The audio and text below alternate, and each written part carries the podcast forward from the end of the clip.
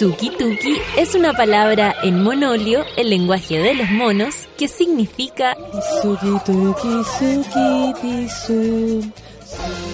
Mm, parece que no se entendió.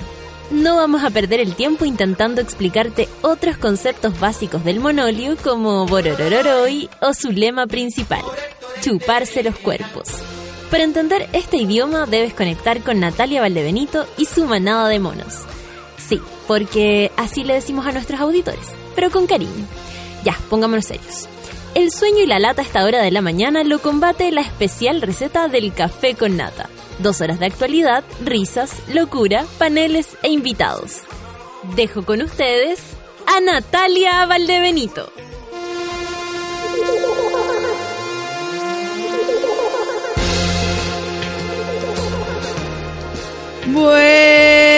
Buen día, monitud.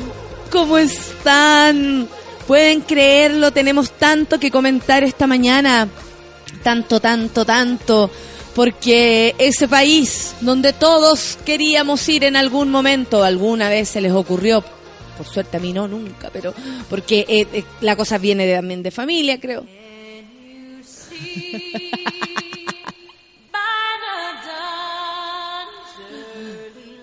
La podemos decir en español. Lo que con tanto orgullo se fue a la mierda. Eh, escuchando esta canción, bueno, obvio que nos ha tenido mm, eh, como conmocionados porque eh, es, es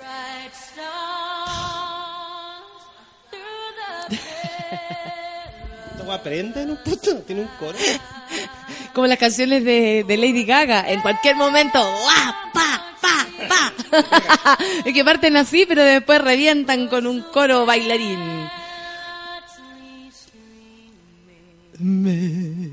Ahora...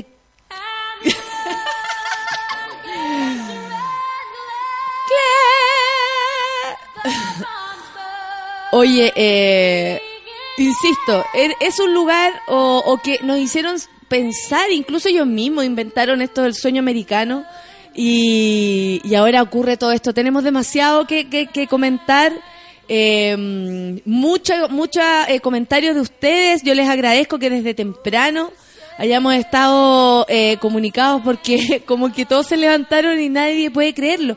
Básicamente porque y esta es mi reflexión eh, primaria. Supongo que luego vamos a profundizar.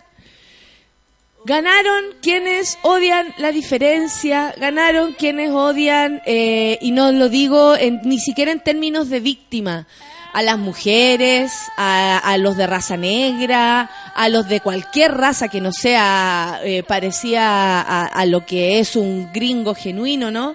Eh, ganaron quienes no respetan la, eh, esto esto que estamos tratando de hacer 2016 o sea tampoco estamos imponiendo la cultura de lo diferente en el no es no sé en el 40 por último ahí podría haber afectado sin embargo tal vez tenían las ganas de abrir sus mentes a un mundo nuevo. Sin embargo, ahora no, se van cerrando y, y gana- ganan quienes no nos quieren. Y, y- y ¿saben qué? Lo peor es que esas personas que no nos quieren están ahí al lado suyo. Porque esos son los votos secretos. Porque esa es la gente que dice que no va a votar y después va igual. Porque esa es la gente que dice que no, si yo voy a votar por este, pero en secreto vota por el malo. No digamos que Hillary Clinton ni nunca fue eh, nuestra favorita porque sabemos también de qué tijera viene cortadita. Lo tenemos clarísimo. No era una salida la mejor ni el mal menor, como dijeron algunos. Eh, a mí me parecía todo tóxico y lo hemos conversado acá. Pero más allá de eso, creo que ganaron ideas en que la gente, yo, yo pienso en las personas, porque aquí hay un señor enorme, sí, pero pienso en la gente que votó. Esas son personas que, que, que no desean vivir en un mundo en el que podamos participar todos. Eso es lo que siento. Y con esa sensación vamos a iniciar este programa del día de hoy, porque ya es tarde ya, así que escuchemos una cancioncita, ¿te parece, Feluquín? Porque después nos vamos a ir en volar con los comentarios. La Sol se está comiendo un pan con palta para tomar, para tomar energía, porque hizo sus apuntes, estuvo todo el día pegada a la BBC y...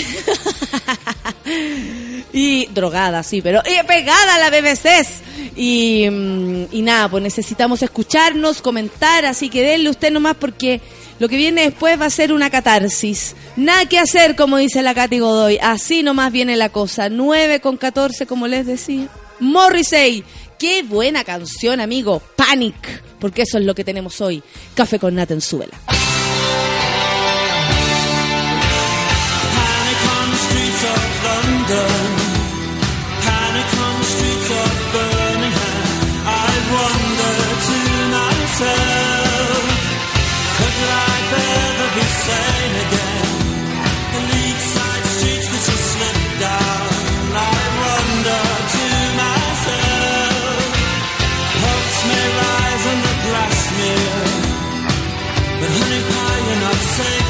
So you run down to the safety of the town. But panic on the streets of Carlisle, Dublin, Dundee, Humberside. I wonder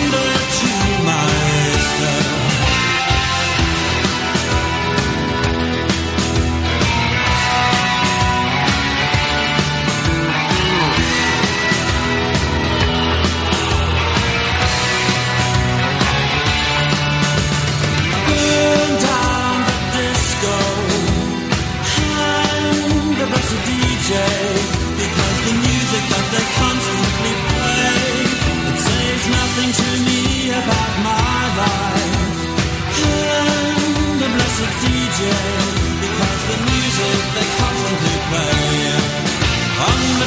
Side slip down, the provincial towns jog round.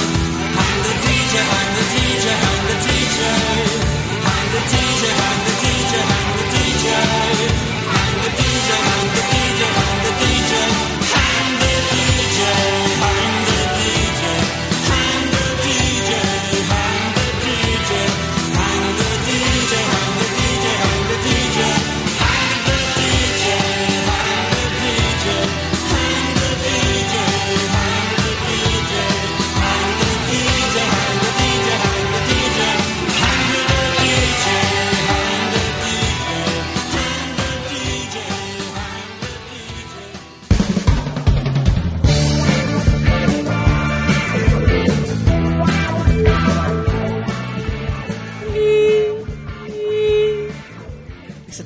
Los micrófonos.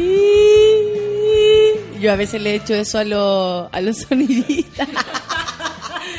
hola, hola. Hoy se está acoplando. No, mentira. El humor en el escenario. 9 con 17. Solcita, ayer la gente te extrañó mucho, hay que decirlo, todos preguntando por ti. Yo también los extrañé. A pesar de todo, tú pensabas que no. No.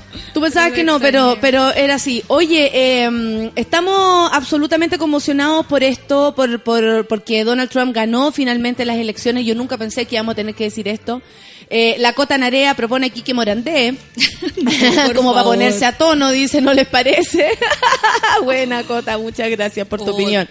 Retweet para ti. Un país gobernado por Quique Morante. ¿Ves que Quique Morandé al menos nunca ha dado nunca ha dado alguna señal de, de querer, como que cada vez está más flojo, aparece sentado en el programa, como que muchas ganas no tiene de sal- de salir a trabajar, Ya la menos de ser presidente, ¿ah? Se está muriendo. Hablo Sí. bajito porque me retumba el. Sentado.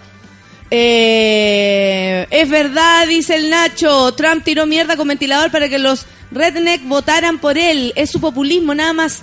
Eso es lo que a mí por lo menos me pone, me pone mm, eh, inquieta eh, y que tiene que ver con que detrás de este señor hay gente. Detrás de este Hay señor gente. está la señora que atiende el almacén allá, por ejemplo, está la profesora, está el, eh, el grupo de alumnos que tal vez sus familias votaron por ellos y por él y, y- y ahora andan por ahí sueltos diciendo que no sé, que salgan los inmigrantes, no me imagino cómo puede ser estando allá, de hecho voy a estar súper pegada porque tengo amigas que, que viven en Estados Unidos, una no en muy buenas condiciones y otra que ya Ustedes saben, una amiga lesbiana que está casada con un cubano para poder...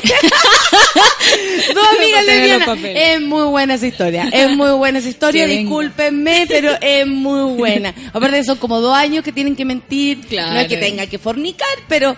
eh, Tienen sí- que comprobar como que viven juntos. Exactamente. Oye, ahora te escuchas muy re bien. Sí, me- parece que cambié el micrófono. Sí. Tiene Ruch, que no es mío. No, tampoco que yo mío. no uso. Yo y tampoco. ahora puse otro y me escucho más distinto. Y, y bueno, Bueno. ¿cómo lo viste tú ayer? Porque Ay, apenas empezaron a salir los resultados, inmediatamente arrojaron que este señor iba bastante Iba bien. en un momento 24 estados más 3 que tenía Hillary. A mí por lo menos me dan a entender que Florida o no Florida, la cosa era al menos generalizada. La tendencia se mostró al tiro, digamos. Mientras empezaron a salir los primeros resultados, ya cachaba que Donald Trump iba como ganando. Y lo más entretenido, porque yo estaba como a dos teles. tenía el computador y tenía la BBC atrás. ¿Ya? Pero vi en MSNBC eh, que hacen MSNBC. No hacen solo un análisis del estado, sino de los counties, como de los condados. ¿cachai? Ya, ya. Y la conclusión de todos, digamos, era que Hillary Clinton ganaba donde había una universidad, donde había más, donde es, como era más urbano, menos menos campo. Ah, eh, perfecto. Era Ya. gente educada y universitaria. Es Donald cual- Trump el que dijo, me encantan los ignorantes, los Sí. que no tienen educación. Y pueden creer que la gente... ¡Eh! Aquí estamos. O sea, ¿eso de quién habla peor? ¿Del señor o de la gente que está ahí abajo? Es que ese es el punto. Yo creo que ahora hay que empezar a poner la responsabilidad en los votantes. Sí. O sea, basta de decir, ah, mire, está este señor. Cuando salió Sebastián Piñera, hace unos años atrás, nadie confesaba votar por Sebastián Piñera. Si tú preguntabas en un grupo de amigos, donde fuera, donde fuera, porque yo hice ese ejercicio, de hecho lo hice para, para hacer un chiste, porque estaba escribiendo chistes al respecto, yo estaba en el Club de la Comedia, y justo aparece eh, este señor y empecé a preguntar en todos lados, ¿parecido a mí o no parecido el ambiente? Oye, aquí hay alguien que votó por Piñera. En ninguna parte alguien podía confesar porque les daba vergüenza. Les daba vergüenza o no quieren recibir los ataques de la gente porque no saben conversar o discutir. También puede ser Era otro eso. punto. También puede ser otro punto. Pero eh, los votantes son los que tienen la responsabilidad. Claro. Es la gente la que puso a este hombre ahí. Y después de este tipo de sucesos como que se transparentan las cosas. Además. ¿cachai? Eso es bueno. Ahí como que uno hace como la limpieza de Facebook, saca ya todo tu amigo facho, digamos, de toda la cuestión. Es muy bueno cuando aparece algo Sí. así que tú decías, ah, no, esto bueno, no, nunca pensé. Nunca, chao, sí. chao. Eh, bueno, y encontré una cita de Donald Trump. Te mo- manchaste, compadre. No, en, la- en el- en- en el brazo. Saltó el pan. Del 98, en la revista People. ¿Ya? Donald Trump dice, si me fuera como a presentar, me presentaría como republicano, porque es el grupo más estúpido de votantes en el país. Eh, ellos creen cualquier cosa que aparece en Fox News. De hecho, él contrató al expresidente Fox News, eh, George Allies, que estaba acusado de escándalos sexuales, toda la cuestión. Ah, perfecto, me acuerdo perfecto. feliz. ¿Te acuerdas de ese escándalo? Y Sí. ahí lo contrató para su campaña. De hecho, lo Eh, contamos acá. Claro. Y uno miente, miente y ellos se lo van a comer todo. Así que mis números van a ser hermosos. Estoy leyendo en inglés, por eso estoy medio perturbada. Beautiful. Beautiful. My number. Terrific. Are terrific. Terrific number. Terrific. Y esto fue en el 98. Eh, lo tenía súper claro, lo tenía súper claro. O sea, el tipo se paró y, digamos, en su discurso podía encontrar un 80% de mentiras. Trump hizo emerger la soberbia y el ego del gringo All American, dice Richardson. Muchas gracias, Montenegro, arroba Montenegro, por eh, colaborar con tu opinión. Eh, Trump va a mandar al carajo el TPP. Sí, el Tratado Transpacífico. Eso es lo que, lo que se supone, porque cuando al tipo le tocó decir, hola, gané, estoy acá y todo, lo que partió diciendo fue pidiendo disculpas a sus seguidores por hacerlos esperar. En esta, em- eh, eh, esta empresa es tan complicada, dijo. Eh, o sea, ya vamos entendiendo el carácter o cómo va, va a ser la mano de para después. Inmediatamente después, el próximo presidente de Estados Unidos, esto es el cambio de mando en enero, Donald Trump declaró que acababa de recibir una llamada de la secretaria Clinton. Su contrincante demócrata nos felicitó a todos nosotros a nuestra victoria, dijo Trump, quien venció a la demócrata Hillary Clinton ayer. Y yo, dijo, la felicité a ella y su familia por la campaña tan dura y difícil que luchó. Eh, después de agradecer a su contrincante, el republicano dijo, ahora es tiempo de sanar divisiones. A todo lo largo y ancho de esta nación les digo que llegó el momento de unirnos en un solo pueblo. Yo supongo que habla de todos, eh, eh, solamente los gringos, de una, ¿cachai? de una supremacía blanca, De una digamos, supremacía redneck, blanca. Claro. eh, acuática. Les dije que sería el presidente para todos los estadounidenses y esto es muy importante, principalmente para quienes optaron por no apoyarme, que fueron muchos. Les pido que nos juntemos para trabajar por nuestro país. Esto es muy parecido a lo que dicen todos, Sí, ¿ah? como como- salir con un discurso amable. De hecho, en Washington habían protestas porque él había salido presidente. Habían marchas. Claro. O sea, Ok. eh, eh, guay, eh, pero, pero ¿por qué? Si mejor, ¿por qué no van a No votar? vaya a votar, mejor. Claro, No entiendo nada. Es, es- es entrar en la misma lógica. Si eso es lo que pasa con juntarse con mala gente. ¿Cachai? Dime con quién andas y te diré quién eres. Exacto. Entra ahí en la misma lógica. Entonces, como Donald Trump había dicho que no quería aceptar los, los vot- la, la votación si no salía favorable a él, eh, la otra gente obviamente debe estar en estado de shock y salió a las calles. Pero en realidad lo que necesitaron hacer fue salir a votar. A mí me llama la atención también, para que ustedes vean que podemos reflexionar al respecto. y esto también me, me, me cae muy bien a mí. Tanta cantidad para que vean ustedes que los artistas no son los que llevan la gente a votar. No. Y ahí yo hago un llamado de atención a las campañas políticas de acá, de Chile, que toda la vida se hicieron con actores, por ejemplo, de las teleseries, y esto es, es real, que había un grupo de actores que eh, colaboraba completamente en la campaña de Ricardo Lagos, por ejemplo, en ese momento, y luego tenía un lindo contrato para siempre con TVN.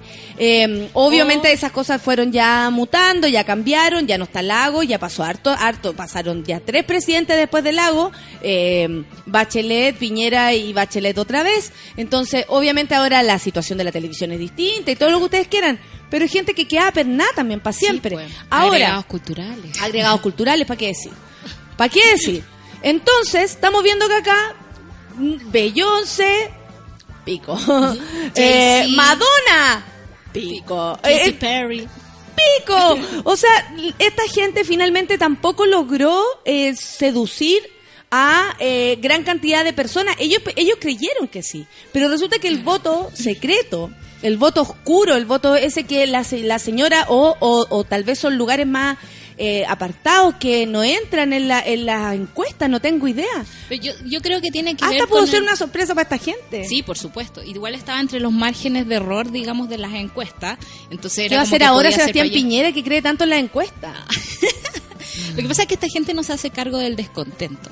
Y eso es súper importante porque en realidad Beyoncé, Katy Perry, todos viven súper bien. ¿Cachai? No andan en micro. ¿Qué político anda en micro? Y lo que está emergiendo ahora es el descontento de esa gente que le cuesta llegar al trabajo, ¿cachai? Que está perdiendo... A ver, eh, quizás, mira, Mañana urgente el horóscopo completo. Dice el Roco Coco. A ver si. A ver si podemos hacer algo desde acá. Me pasa lo siguiente, eh, tengo una amiga que está viviendo en el extranjero y le ha tocado vivir con hindús, con pakistaníes, con toda la cuestión. Y llega a su casa y afuera de la casa está lleno de basura. ¿Por qué? Porque no botan la basura donde corresponde. Para ella ha sido súper traumático porque me dice, loco, yo que me ju- juraba una persona súper tolerante, súper educada y toda la cuestión, esta cuestión me está molestando y me está causando como algo en mi cabeza que yo pensé que no tenía. ¿Cachai? Imagínate, eso le pasa a una persona que es capaz de reflexionar. Eh, un gringo rubio del campo no tiene tiempo para reflexionar, simplemente le va a molestar, ¿cachai? Que llegue otra persona, que haga otras cosas, que tenga costumbres distintas. Entonces, eh, toda esa cuestión se va acumulando y eso es lo que los políticos no están viendo, porque no existen políticas de integración. Pero ¿cachai? mira, la Bibi dice algo que, claro, pues suena exagerado, pero al lado de lo de Trump, yo creo que ya la palabra exageración Ya, se desapareció sí. del diccionario. Si ganó Trump, no sería raro que con Luxix, por ejemplo, pasara lo mismo, dice la Bibi. Acá creen en los empresarios. Claro. La gente cree en los empresarios. Y con esta situación constante de, es que él no es político. Claro. Él, ¿cachai? Como es que no es político. Lo que van a hacer cuando una persona asume un cargo tan importante como ser presidente de la República es político. Sí. O sea, partiendo desde ahí, ¿usted por quién va a votar? ¿Por Quique Morandé? ¿Porque el gallo no es político? Me estáis hueveando. Una vez que esa persona asume, como alcalde, por ejemplo, en Cati Barriga, que tanto que eh, eh, lo... eh, eh, es una coalición que es, alardea mucho de votar por las personas por sobre los partidos, que fue en un momento que quisieron borrar Todo su la. UDI de, de Joaquín Lavín cuando él se presentaba, ¿se acuerdan? Y ponían toda la, la, la- había como una campaña de poner todo amarillo y azul. Todas las municipalidades que tenían amarillo y azul era donde estaba la UDI. Pero resulta que esa, esa cosa que decía UDI la sacaban del, del papelito y la gente votaba por esta persona que era tan agradable. Pero resulta que después la pichula de la UDI venía igual. ¿Cachai? Entonces acá es como que votamos por el que está más lejos de la política. Claro. No se engañe, no crea Es eso. Es imposible no ser político, lo personal es político. Cuando ahora yo te decía. Todo que es política, no rechacen eso. Las malas prácticas políticas son las que uno debe rechazar. Claro. Pero la política es lo que estamos haciendo incluso en este minuto, este sí, ejercicio. Lo personal es político. Como decía Felo, ¿te acordáis? de Felo lo máximo, felo lo máximo. O traerle un vaso de bebida al artista es política y bebía y exigía políticamente cosas a un vaso de agua. política, todo es política. Todo es política. Todo es política. Hay que recordar también que no solo ganó Donald Trump, sino que los republicanos ganaron en el, el- en el Senado y en el Parlamento. A eso voy con que la gente es la que está eligiendo. Nosotros eh, vemos aquí el demonio como Donald Trump, pero resulta que detrás de eso se han escrito un montón de columnas al respecto y todos tienen que todos reparan en lo mismo. Aquí hay personas que hicieron que este Juan llegara tan lejos. Hay una teoría en Estados Unidos, eh, yo estuve allá y pude conversar con gente gringa, gringa, súper gringa. ¿Cachai? Que no ha salido nunca de ese país porque no tienen ni pasaporte los gringos, para que sepan Claro. ustedes, son más ignorantes que nosotros. Entonces, eh, porque no les interesa, porque creen que todo el mundo los va a atacar, no los quiere, afuera tenemos pobreza, hambre, pestes, VIH, ¿cachai? Afuera está toda la cagada y en Estados Unidos ellos están preciosos, entonces por eso no se mueven de ahí. Esto contado por, por mi propio amigo, gringo, gringo, gringo. Di- Hay una teoría que dice que a este señor lo inventaron y lo sacaron de donde él estaba, bueno, él con muchas ganas, por supuesto, poniendo toda la plata al respecto, para que ganara Hillary Clinton. Ya. Pero nunca pensaron que, que la, la, ¿cómo se llama? La, la jugada iba a salir tan en contra el remedio va a ser peor que la que el enfermedad. remedio sería peor que la enfermedad. Y, eh, claro, pintaron un payaso que nadie pensó que iba a tener el alcance eh, que ha tenido, de hecho, hasta llegar a cumplir el objetivo, Claro. como ser presidente. Pero es un, pero, pero todo el mundo lo, lo cataloga de payaso y todo. Yo insisto, ve a su alrededor quiénes son capaces de, de votar por una persona así. Ayer hablaba un señor en TVN que votó por Trump, que llevaba eh, como 28 años en Estados Unidos. Y él eh, decía que estuvo 10 años deportado, eh, perdón, 10 años con papel eh, ilegal, Ilegal. digamos, y trabajando de manera ilegal. Y él decía con mucha raja que había votado por Trump porque Trump no iba a cumplir lo que decía. Pero como no era político, Claro. confiaba más. Y él dice la verdad, pero a ver, le decía a la galla, dice la verdad y usted me dice que no va a cumplir. No, pero si eso del muro es una exageración. Así, la gente entre que cree y no cree, se deja engrupir. No sé. Lo que pasa es que allá los Clinton tan más, tan casi tan mal mirados como Trump. Si ese es el asunto también, ¿cachai? No, eh, eh, Hillary no es Obama ni por nada. Ni por cerca, ¿cachai? No, menos por la carrera política que ha tenido. ¿Cachai? Ponte tú si ahora se tirara Lucich y, mm, y no sé, eh, el- la esposa de Ricardo Lago, Luisa Durán. Luisa Durán. ¿Cachai? O Entonces, sea, en ¿cómo el caso, sí, lo que pasa es que, que la, la Hillary tiene una carrera política, por eso es más, o sea, de- es más que la señora de un weón. Voy al hecho ya de que... pasó ya. Voy al si el weón de anda ahí que- al lado ahí meándose solo. Voy al hecho de que ya la gente va a saber que Lagos vendió toda la weá. Y claro, y vaya a tener la imagen de un empresario que no quise ser Farca, porque Farca es como buena onda. Pero va a tener- un, em- un empresario, un empresario al otro lado que dice, puta, este bueno, no sé si va a vender todo, pero no quiero que sigan vendiendo, ¿me entendí? Yo creo que eso fue lo que le pasó al medio gringo, al, al, al mediano. Hoy te- podemos hacer un contacto con... Sí, sí, Podemos arreglémoslo para, para después. Sí. Oye, la para, ah, Mary Rollins, ustedes vean. po. Mary Rollins dice Lena, Dunham, mejor dedícate a escribir el libro de guion de Girl. No pasó nada, aparte que el poder de Alberto Plaza que apoyó Trump, dice la Rosa Lomón, es más. Pero, ¿sabéis qué? Lo de, ¿Qué es amor? Lo de Alberto Plaza lo leí ayer, me lo ¿Crees mandó alguien, no me acuerdo quién. significa Eh, y decía así como, mira, a, a mí me cae bien Donald Trump porque Hillary Clinton está en, eh, como apernada con las farmacéuticas y medicar a la gente hace mal y la psiquiatría no ha sanado a nadie. Y es como, Los yo seguía la, también, la cadena de argumentos, ¿Es verdad eso, no? sí, Todo, todo pero, es verdad, si toda esa mierda son verdad, pero en contexto. Digamos, es un argumento chico comparado con el resto de las cosas que va a hacer. Entonces yo siento que la gente está muy, ya no conoce el bien común. No. Ya piensa en el no- bien para ellos y Claro. con cueva. Imagínate este caballero que vivió 10 años ilegal. Y ¿Qué quiere que quiere? Que, una persona. Claro, quiere que una persona sufra lo mismo que él. No tenga la facilidad de, puta, comprobar que viene a trabajar y listo, se Claro. queda. ¿Viene a huellar? No, pum, para afuera. Se, se puede ordenar también, sí. Obvio, todos los países tienen que tener sus reglas de, de, de inmigración porque tampoco podemos, eh, no dan abasto a veces los lugares, las ciudades, etcétera. O sea, obvio que hay que tener políticas de inmigración, ¿cachai? De eso nadie podría estar ex- exento. Pero eh, me llama mucho la atención que hayan tantas personas malas, weón, Claro. malas, que quieren malo para el resto. Ah, yo quiero que a los musulmanes de la esquina de mi casa se los saquen. lleven. ¿Por qué sí? ¿Por qué no me gustaron? ¿Qué me importa a mí Porque que no recen cuatro negro. veces al día, weón? ¿Qué me importa a mí que una persona rece cuatro veces al día y dedique su vida a eso? Si él vive tranquilo y no molesta mi espacio, estamos. Que yo creo que hay gente que tiene demasiada poca vida. ¿cachai? Mira, eso pasa por sí. no cultivarse. Carlitos ABC dice, aquí nos manda la portada del Daily News. House, House of Horrors. Chan, Así chan, chan. Bueno, ojalá los medios de comunicación que han demostrado estar eh, tan en contra de, de Trump eh, sigan en eso. Sí, po. New York Times lo dijo, o sea, como que todos dijeron yo, ¿la Time o no? Sí, New York Times. Lo que pasa es que los medios estadounidenses tienen la costumbre de abanderarse con los candidatos. O sea, se transparentan sus opciones, lo cual es muy bueno porque uno sabe que está leyendo y de qué Sí, parte. compráis y no compráis. Claro, Claro, ese es tu sí. poder, digamos. Eh, pero se viene la guerra con los medios, porque este tipo no está con comunicar las cosas bien, no está ni ahí con conversar. No sé si va a cambiar después su, porque eso yo creo que lo que pensamos o creemos todos, que vaya a cambiar un poco su forma de hacer las cosas, porque ya Igual ya partió diciendo, oye, no, si estamos todos bien, si somos todos como Pero amigos. es que ese es Igual- el discurso que llevan los libros de historia. Igual ya suavizó el discurso un poco ya.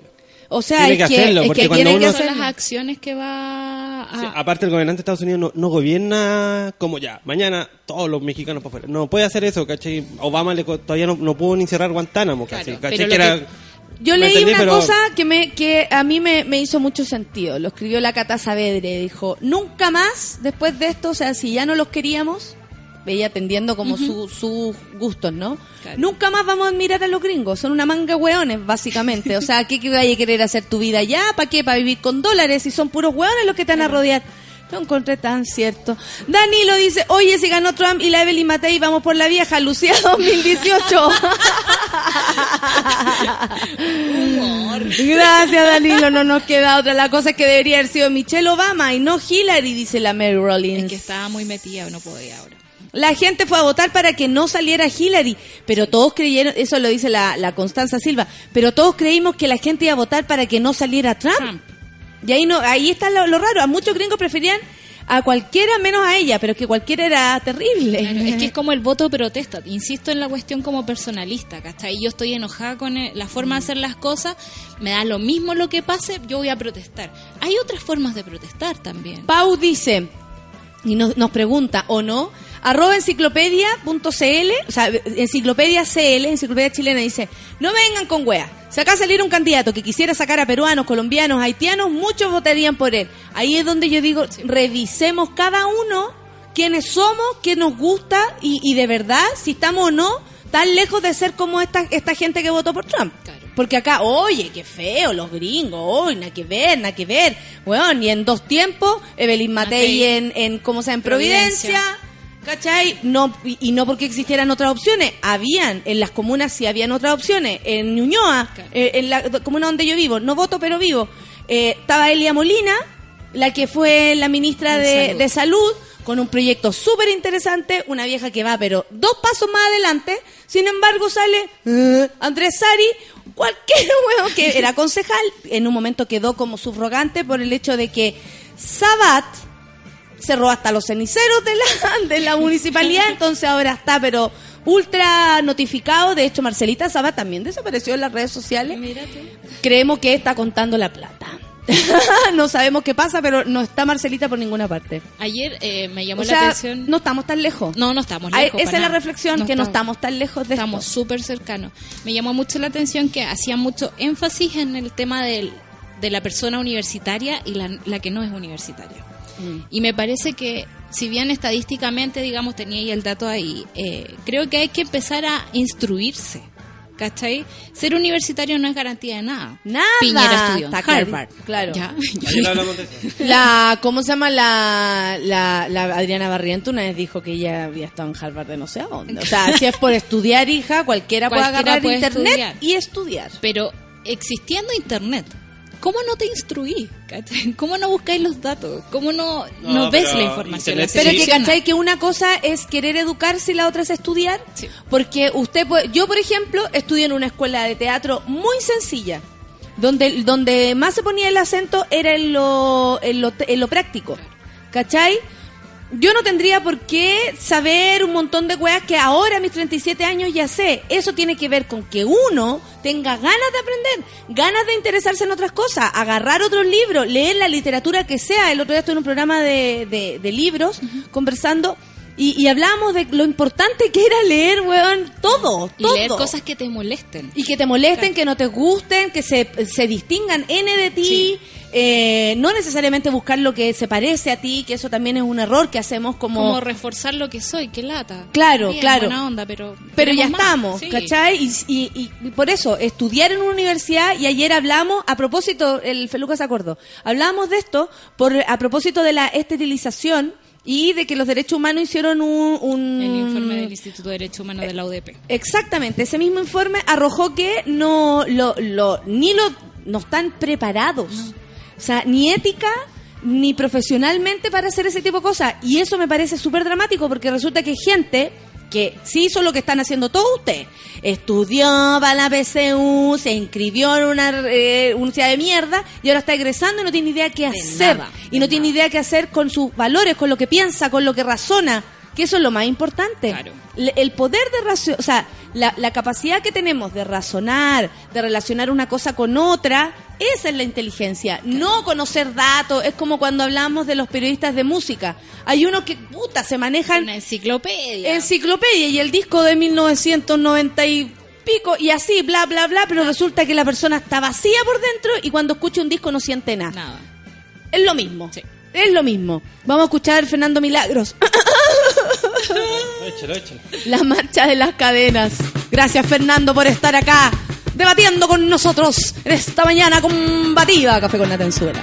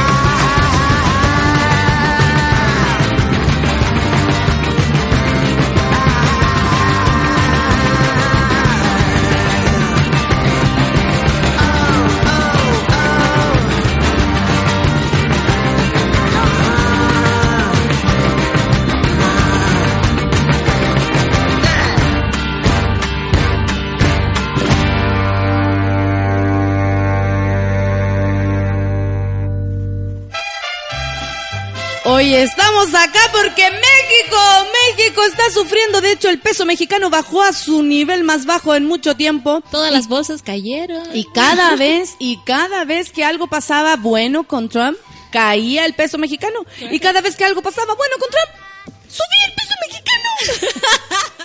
Oye, tenemos un contacto en directo, es un amigo de Feluquín que vive en, ¿En Chicago? en Chicago. Jonathan, Jonathan Carbonell. Hola, Jonathan, ¿cómo estáis? Hola, estoy muy pero muy triste. Ay, cuéntame todo cómo lo viviste, por favor. Te mando un abrazo en tu alma. Oh, lo pasé horrible, pensamos que todo iba a ser una como Una una, elección súper fácil, que Claro. una broma, que iba a ganar Hillary, aunque no estábamos muy felices por eso y al final no, fue una pesadilla. Oye, ¿qué, qué les pasa a ustedes con, con esto que a mí por lo menos me impresionó mucho que pasó acá cuando salió Piñera, por ejemplo, que nadie decía que había votado con- por Piñera y nadie decía que iba a votar por Piñera y resulta que después gana. Esto es como lo mismo, el voto secreto es como es un arma guardada en, la- en los bolsillos de tu vecino. ¿No tienes esa Lo que sensación? pasa es que lo que pasa es que creo que se enfocaron, este, la campaña de, de Donald se enfocó mucho como en la gente sin educación, en la gente de pueblos muy chiquitos, en el voto anglosajón que nunca ha salido a votar, entonces como que dio muchas, este, un aspecto como de, de mucha este, fuerza para hacer caso para, para ellos. Cuando le preguntaban a la gente de que por qué votaban por Trump, decían mucho porque él va a cambiar las cosas, Mm. porque él habla con la verdad, pero nunca se explicaron por qué. Claro, porque básicamente tampoco conocemos su plan de gobierno, además de conocer, eh, no sé, como eso, esas cosas así más, más anécdota, más anécdota, que suenan más fuerte, que es el muro, que es sacar a la gente que no, que no tiene papeles, como más, más parafernálico, que más profundo su, su, su, su programa, digamos. Igual eso da susto, ¿no? Como Sí, porque nadie sus lo, nadie lo sabe. Eh, Eso, ¿cierto? Que nadie sabe qué va a hacer, básicamente. Entonces sí, es algo mu- que da mucha, mucha tristeza y da mucho miedo. ¿Tú qué sientes? miedo. Tú, Jonathan, así como en lo personal. Cuéntame así como... Ah, abre tu corazón, que- Jonathan. Chile te abraza. Chile, muchas gracias, Chile. Estoy muy triste, estoy empacando, sinceramente. Estoy yendo porque yo no nací aquí, así que aquí no creo que me pueda quedar. ¿Tú sientes Pero eso? sinceramente, ¿Tú sientes eso así profundamente? Sí, porque como, como latino, como minoría, como este homosexual, me siento muy triste de que este país sea tan ignorante y que, que sienta miedo esta mañana es algo que nunca me lo había esperado por estar en un país como mucha gente que es el primer mundo. Oye, ¿y tú de verdad es como, es miedo lo que sentías? Así como que en cualquier momento, bueno, cuando asuma este hombre, digamos, pero esa incertidumbre, o sea, ya sentía incertidumbre antes, me imagino. Ahora no, sinceramente no. Antes no sentía nada de eso, antes sentía broma, risa. La primera vez que llamaba, porque que llamé al, que me llamaron de la, de la radio, Sí. estaba pensando que todo esto iba a ser una broma, que iba a pasar, que era una parte de la campaña de Hillary para que ella ganara. También, Pero, muchos wow, creyeron eso. cosas muy diferentes. Eso, eso era una teoría que andaba dando vueltas, que esto era como la campaña para Hillary, o sea, como poner a un payaso, de- digamos, al otro lado, así ya saliera fácil Hillary Clinton. Sí, eso es lo que mucha gente pensaba y, y mira cómo resultaron las cosas. Oye, ¿qué me decís tú de Hillary? Porque esa galla se que...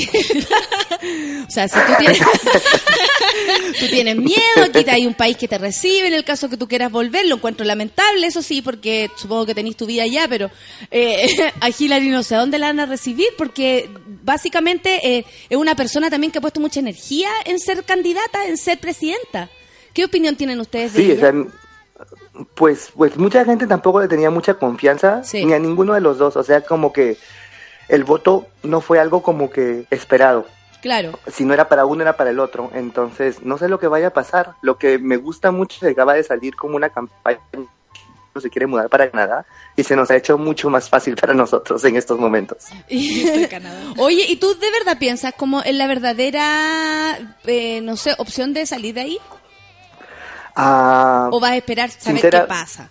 creo que voy a esperar a, a ver qué pasa, porque se me hace muy cerca, Toronto está a ocho horas de Chicago, así que no se me haría muy lejos, pero hay que esperar a ver qué pasa. Esta mañana eh, se están organizando muchas protestas, se están organizando muchas manifestaciones y estoy a punto de ir a una de ellas a ver qué es lo que qué es lo que se puede hacer acerca de esto, porque este sinceramente creo que este hombre no va a llegar ni siquiera a la candidatura. Algo va a pasar, algo va a pasar que va a ser muy triste para todos, pero ¿Y está, cómo? ¿De está qué fuerte. hablando, Jonathan? Por favor, no estás haciendo una maleta, Es estás haciendo un explosivo. Me estás No, poniendo no. nerviosa. Me estás poniendo nerviosa. Te abrazo, de verdad te abrazo.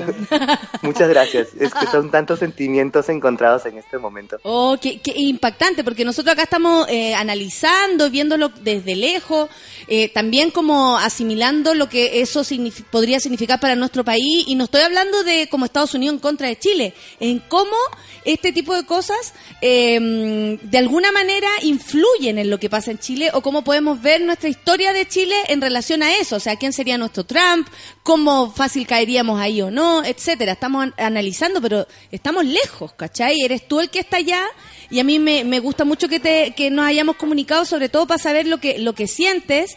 Eh, yo que tú voy a pararme a esas marchas y cosas para por, lo- por último ver. Ahora lo que me llama la atención es que haya marcha en contra del gallo y esa gente no fue a votar. ¿Por- por- ¿Cómo se justifica que haya ganado igual, pese a que pareciera que están todos en desacuerdo? Pues todo el mundo está en desacuerdo, pero como te digo, este es el país muy, es un país muy grande y como lo he estado escuchando por muchas veces, a mí por todos lados fue como que el voto entre el me- americano anglosajón en contra en todos los demás. Ah, La pelea estuvo muy, pero muy cerca, o sea, como que estuvo el porcentaje muy, muy cerca. Así que a ver qué es lo que pasa hoy. Muchas gracias, Jonathan. Vamos a estar atentos sobre todo a tu nombre. ¿ah? Vamos a grabar Jonathan Carbonell porque está ahí, está ahí enojado. Si sale la noticia. Estoy muy Cuídate triste, estoy mucho. enojado, estoy asustado, estoy, este, tengo todo. Y sabéis que muchas gracias por compartir eso con nosotros, sobre todo porque nos llega así profundamente lo que decís. eh, es lo mismo que sentimos, pero tú estás allá viviéndolo intensamente y nada, pues cuídate mucho porque me imagino que también se va a poner mea, mea densa la cosa.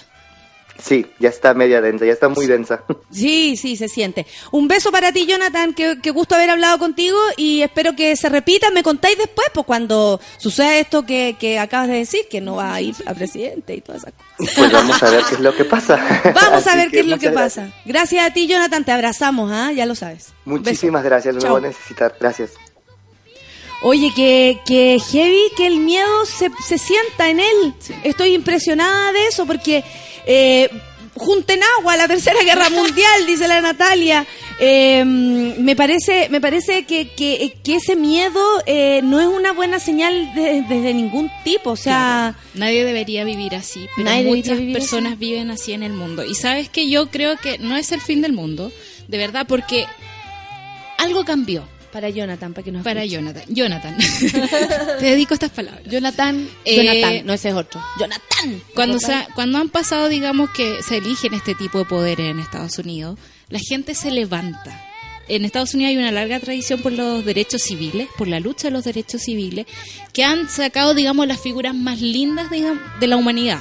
Tenemos a Martin Luther King, tenemos a Nina Simón. En la mañana pensaba así como, este tipo de luchas son las que sacan las mejores canciones después. Entonces yo creo que es tiempo de que la gente se empiece a mover, que se empiece a hacer cargo de las cosas, ¿cachai? Lamentablemente ellos, los, de- los republicanos van a ser los que van a tomar las decisiones, pero esto va a hacer que la gente se mueva, ¿cachai? O sea, lo que lo que pensamos en alguna medida es que cuando se acaba algo, el caos es tan grande, Claro. eh, la crisis de alguna manera da paso a la luz, pues, Claro. que tiene que ver con decir, en realidad no sacamos nada con rechazarnos unos a otros porque yo soy minoría, porque tú también, porque tú también, porque todos eh, de alguna medida somos minoría donde Claro. sea que estemos, ¿cachai? Todos nos sentimos desplazados. Ahora me llama mucho la atención que este gallo también eh, como que llena el pecho de estos que, que dicen ser los americanos, así, all American, que eh, como que le pone el orgullo a, a- a una parte que, que a nadie le gusta y que ya había pasado de moda. Pero, pero era parte de su identidad y alguien se las quitó, ¿cachai? Por, por un objetivo, digamos, más común. Mira, el Matías dice que preciso, en la capacitación de presentación afectiva, efectiva, perdón, nos muestran el discurso de Martin Luther King. Bueno, eh, para pasar el trago amargo, digamos, en Chile pasaría lo mismo. Muchos quieren resucitar a Pinocho, dice bloqueados. Estamos rodeados de gente vinagre. Claro. Estoy rodeado de viejos vinagres. Cuando salió Piñera, yo me acuerdo que eh, caminé por fuera de la moneda y así como con pena, así con ganas de llorar y así como drama queen total. Eh, y después de un rato pensé, o sea, fue durante el gobierno de Piñera que explotaron los movimientos sociales, que la gente empezó a pensar que yo iba en la micro hacia Santa Cruz y abuelitos hablando de la educación en Chile. Que los periodistas empezaron a hacer la pega y investigar a los Exactamente. candidatos. Entonces, claro, cuando empieza a quedar la escoba, es tiempo de tomar acción. Mira, Kiana Lorenzini puso un, un, un Twitter que a mí me hace mucho sentido. Después nos preguntamos por qué las mujeres víctimas de agresiones sexuales no denuncian. Diez denuncias públicas y el agresor sale electo presidente. Toda la razón, o sea, no da lo mismo que nosotros digamos lo que digamos. Sin embargo, ustedes, y no digo a ustedes que me están escuchando, esto que se ponga el poncho que le- a quien le quepa, eh, ustedes igual van a defender a una persona como esa. Claro. La gente es como Doris, con la memoria a corto plazo, así que no me extrañaría, dice la pata Carballo. Claudio Cal dice esto es genialidad pura, Trump versus Polo. Oye, sí, lo que hizo Kramer, ¿viste lo que hizo No Kramer? Qué bueno que le salió. Primero porque las voces es genial, la locura que le impone a cada personaje es genial. La doctora Polo le quedó la raja, a mí me gustó mucho más que Trump, me da lo mismo Trump. Pero la doctora Polo le quedó la raja, la voz igual. No, increíble. Véanlo porque al menos se van a reír un poquito. Que no se le vaya a atravesar Kim Jong a un Trump, así que nos morimos todos, dice el Donald Trump, no te conozco, pero quiero que sepas que puedes contar conmigo para lo que necesites, Gustavo Pun. ¿Se acuerdan cuando Gustavo Pun le escribe a Delano ese mensaje? Aquí estoy, no nos conocemos, pero aquí estoy para lo que necesites, incluido el felatio. Philip Cova dice, vivir con la incertidumbre hoy por hoy, siglo XXI, y pensar en salir de tu país. ¿De cuál país? Porque con Feluca siempre hablamos, vámonos, sí, vámonos. El otro día hablaba con un amigo, ¿te querís ir? Sí, puta, puede ser, me encantaría mirar para afuera. pero ahora, ¿a dónde? Todo el mundo echando pestes de Trump, pero no olviden que la otra parte, Clinton, era igual de nefasta, solo que más sutil, dice Carlitos, yo encuentro que tiene toda la razón. ¿Se viene un atentado, dice Mary Rollins? No, nos reímos nomás, nos reímos. Eh, ¿A quién más tengo? Yo quería una mujer que, que gobernara el mundo, dice el Seba. De seguro algún cambio va a ocurrir. Puta, yo no tenía ninguna esperanza puesta en Hillary Clinton, pero me parecía que, eh, que no saliera este gallo, me parecía aún mejor. Vamos a ver. po. Anónima la Fuerza dice, buen punto, eh, que esto los deshuevee y piensen que acá puede pasar lo mismo. O sea, es que esa es la única mirada que yo le veo el vaso medio, medio lleno. Que es como, a ver Chile, observemos esto. El que se le parezca, porque, bueno, van a decir, no, si Piñera no es lo mismo. No, sí, no. O sea, la derecha tiene declaraciones tan, tan nefastas como, el, como Trump. O sea, eh, hay un señor, el señor Cast, el otro Cast, no el, del, no el que se parece a Martín Cárcamo, el el otro. otro. El de pelo más largo. Ese viejo dijo que las mujeres, o sea, así como, ¿dónde se ha visto que las mujeres podíamos decidir por nuestro cuerpo? Claro. El otro weón relaciona la- el aborto con la, la- con la Teletón. Aparece una, una diputada como, o senadora, Van Rieselberghe, hablando pura mierda y ni siquiera teniendo en claro cómo poner un punto en, así, pero clarísimo, aunque esté en contra, guacha. Usted si está en contra lo mismo, pero hable bien. Para eso, para eso está ahí trabajando. Nada. La derecha acá tiene cosas demasiado parecidas a este weón. Usted no se engañe y, y por lo demás, ponga su ojo, porque también lo puede tener el otro lado.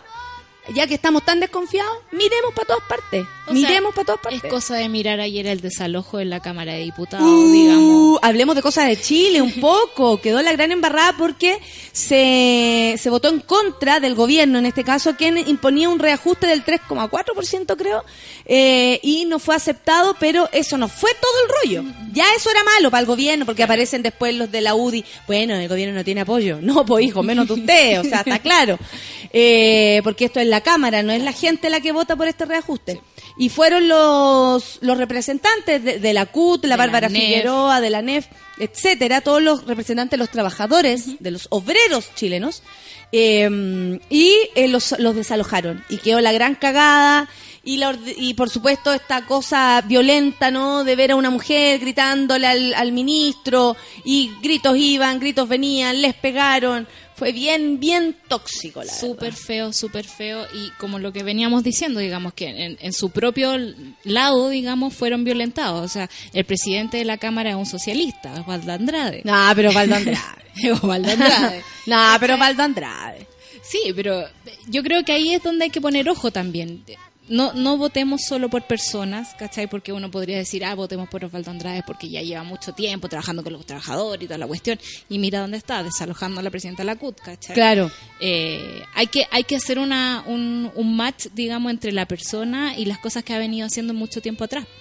Me Hay encanta tu optimismo, Claro, Solcita lo y Saraceni. de, de eso es, es ver qué hacen y cómo trabajan y cómo lo estaban viendo los mejores países donde vivir y estaba viendo los presidentes y qué corriente política tenían. Lo triste y, y lo, y lo bueno o lo raro es que son todos o economistas o con... ¿Me cacháis? No son como... Pero- de- más del lado socialista, ¿me entendí? Que Como en Singapur, en Noruega, son como hueones así. ¿Tú también eres de la idea de que los socialistas han, han, han roto el mundo? No, no, no. no. Porque hay O gente que sí, opina así. tanto como los cualquiera, Tanto tanto, como los conservadores. Lo que ¿Cachai? pasa- Como que eh, eh, hay que ver cómo hacen la pega y uno elegirlo por, por la cresta. Por pues, lo que hacen hay, en hay la que ir, Hay sí. que ir y elegirlo y, y- y pensar que es lo mejor para el país, para Elegir ti. o rechazar, pero ir a hacer futuro. algo. Claro. Mi persona me preguntó si ya no iba a ser el negrito presidente. Le respondí, no, ahora un gol naranjo. Oye, a propósito de Chile, para pasar por aquí también, eh, nos llega una, una noticia de que dictan orden de detención en contra de Cristian Lavé por tortura. Nada menos y nada más. Ahí tienen. Corte de Apelaciones de Valparaíso ordenó el sometimiento a proceso y la detención. Qué lindo suena. Del ex militar en retiro Cristian Lavé por torturas cometidas en marzo de 1975. Jaime Arancibia, ministro en visita extraordinario, fue quien redactó la orden de aprehensión contra el también exalcalde de Providencia. Se somete a proceso a Cristian Lavé Galilea, el manso apellido, como autor de los delitos de detención ilegal, aplicación de tormentos y secuestro con daño grave, ilícito perpetrado en la localidad de Las Rocas de Santo Domingo en el mes de marzo de 1975. ¿Qué dijo él? Me acabo de enterar. No, no, eso no fue él. Expresó eh, luego, me acabo de enterar y dice, me parece una buena noticia. Le deseo, eh, lo que deseo es que la justicia actúe y por, por eso me siento tranquilo y contento. Expresó CNN Cosme Carachiolo, una de las víctimas de tortura, y dijo, ojalá le den las penas que corresponde. Eh, a mí me parece que por todo lo que se le acusa al señor Cristian Lavé, él debería estar preocupado porque están hablando de tortura. Se sabe que Cristian Lavé fue a Brasil a hacer un curso de tortura y volvió experto Haciendo entonces clases. haciendo clases de tortura.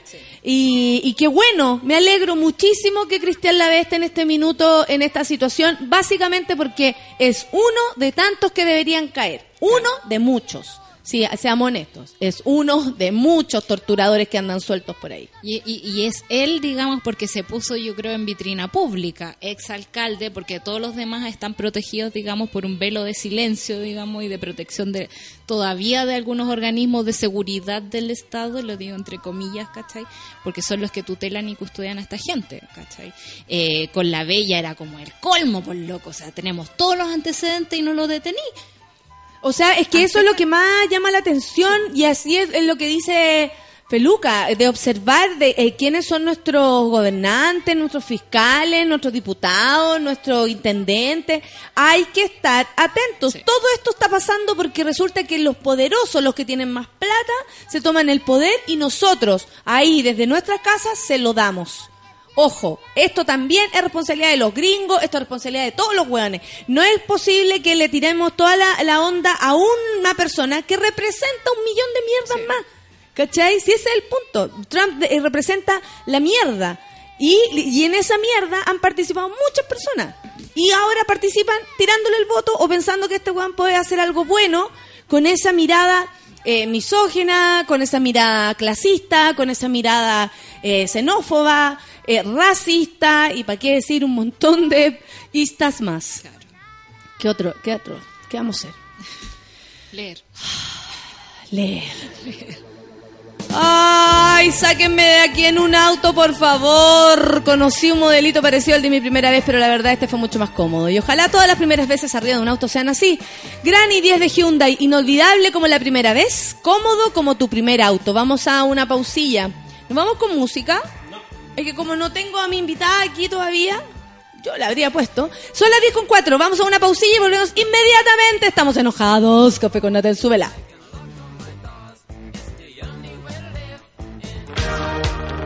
En Café con Nata, una pausa. En Café con Nata, una pausa y ya regresamos. Hoy en Sube la Radio. Las pichangas en Sube la Radio se juegan al mediodía. Una hora de tiros de esquina a la actualidad, remates a la cultura pop y goles a los entrevistados. A partir de las 12 del día, junto al Mateo musical Manuel Mayra. A las 3 de la tarde sintonizas No es nada la Feria Radio, el think tank de las señoras. Únete a la Escuela de Frankfurt de los Pobres y embárcate en el viaje teórico más pop de la historia republicana de Chile.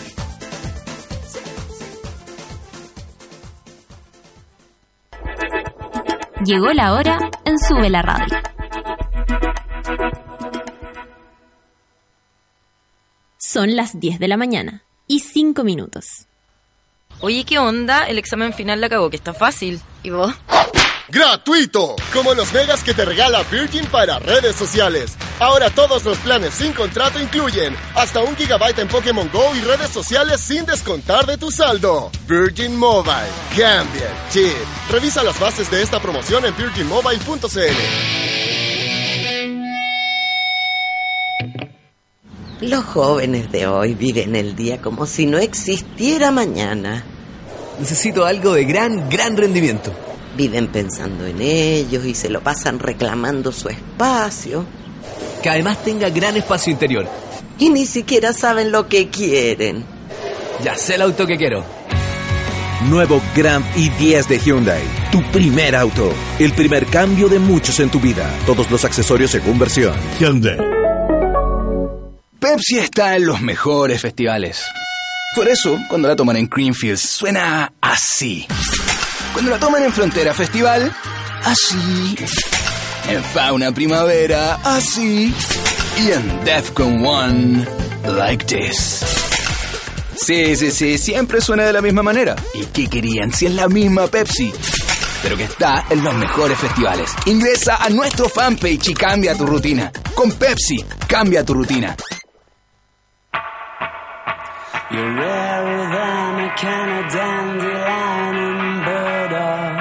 Eres más rara que una lata de Dandelion and Bardock, dice la canción Suck It and See de los Arctic Monkeys. El Dandelion and Burdock es en realidad una bebida tradicional que se consume en el Reino Unido desde el 1200 y que mezcla extractos de diente de león y bardana. Sube la radio, en otra sintonía.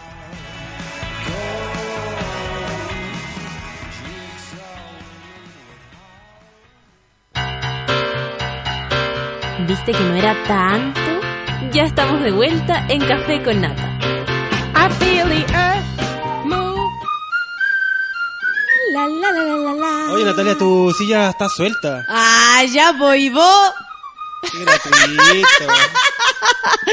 Sí, fue gratuito, amigo, igual que los mega que te regala Virgin para redes sociales. Pórtate ahora y te damos 2 gigabytes más 100 minutos más 1 gigabyte en Pokémon Go y redes sociales sin descontar de tu saldo. Infórmate más en virginmobile.cl. Virgin Mobile, cambia el chip. Papá, suquiti, suqui, suqui, tuqui, tú. Algo increíble acaba de llegar a Chile. Y no, no es un nuevo soltero codiciado, no es DiCaprio. No, no, no, no, es algo mucho mejor. Es la nueva Pepsi Cero Azúcar. Pruébala. Que están esperando? Pruébenla con Pepsi. Cambia tu rutina. Hoy ahora me tomaría una Pepsi con una cosa dentro. ¿Sabes? Estoy, pero sí me dice la socita y oye, sí, vámonos, ¿cuál es el problema? Igual se puede lograr, porque hay Pepsi, eh, Pepsi Cero, ¿cómo se llama? Pepsi Cero. ¿Y qué es lo que hay ahí abajo? Hay una- un piscolito. Una piscolits a esta hora de la mañana. Oye, voy a aprovechar. Ay, de. Por el. De, de leer los gringos calientes votaron por Trump solo por Melania, dice la Paulota. Melania. Hoy día leí una, una cosa así como un titular que decía, la estudiante eslovena de voz suave eh, y el sueño americano. Una wea así, buscándole. Y ya detuvieron a la vez. Buenos días, mono. Después de Trump viene Michelle Obama. Solo hay que esperar, dice el Andrés Báez. Bueno, a depender de cómo lo hagan los republicanos, porque no creo que los republicanos quieran dejar ir este, este, esta posibilidad de estar en el mando de Estados Unidos. Te escucho, Sol. Sale, sí, al micrófono. Pero es que ya, mejor. ya vengo, Feluca, no te Ya. ¿qué, qué, qué? Dime. Que ahora, ahora debería subir Ted Cruz y todos los líderes como de origen latino republicano. ¿Cachai? Como que prepararon el, el- todo el, el, el menjunje para ellos. De hecho, ¿Tú Dona- sientes eso? Sí, Donald Trump le puso mucha pa- mucha plata a Don- ah, llega lo invitado. Creo que esto es lo más preocupante que potencia el surgimiento eh, público de grupos extrema derecha. Yo también creo eso, Macarena Martínez, y esta- eso estábamos hablando con Feluca, cómo esto le puede hacer mal a la gente, ¿cachai? Como de volverse loco. Porque eso es lo que también da, da susto, ¿no? Que es como lanzar una idea al aire de... de lo, lo que hoy día también leía era como Trump llama a, pelear, Trump llama a enfrentarse, Trump llama a, una guerra, eh, no, no llama a, la unión, digamos, a conversar de cómo nos podemos poner de acuerdo para vivir todos en un mismo lugar. Tres leches con manjar, dice Donald Trump, es solo una punta del iceberg. Algo me dice que esto se maneja por otras fuerzas. ¿Vamos a escuchar música? Ya, qué rico. Vampire Weekend, oh, la necesitamos. Diane Young, 10 con 11. Café con nata en súbela.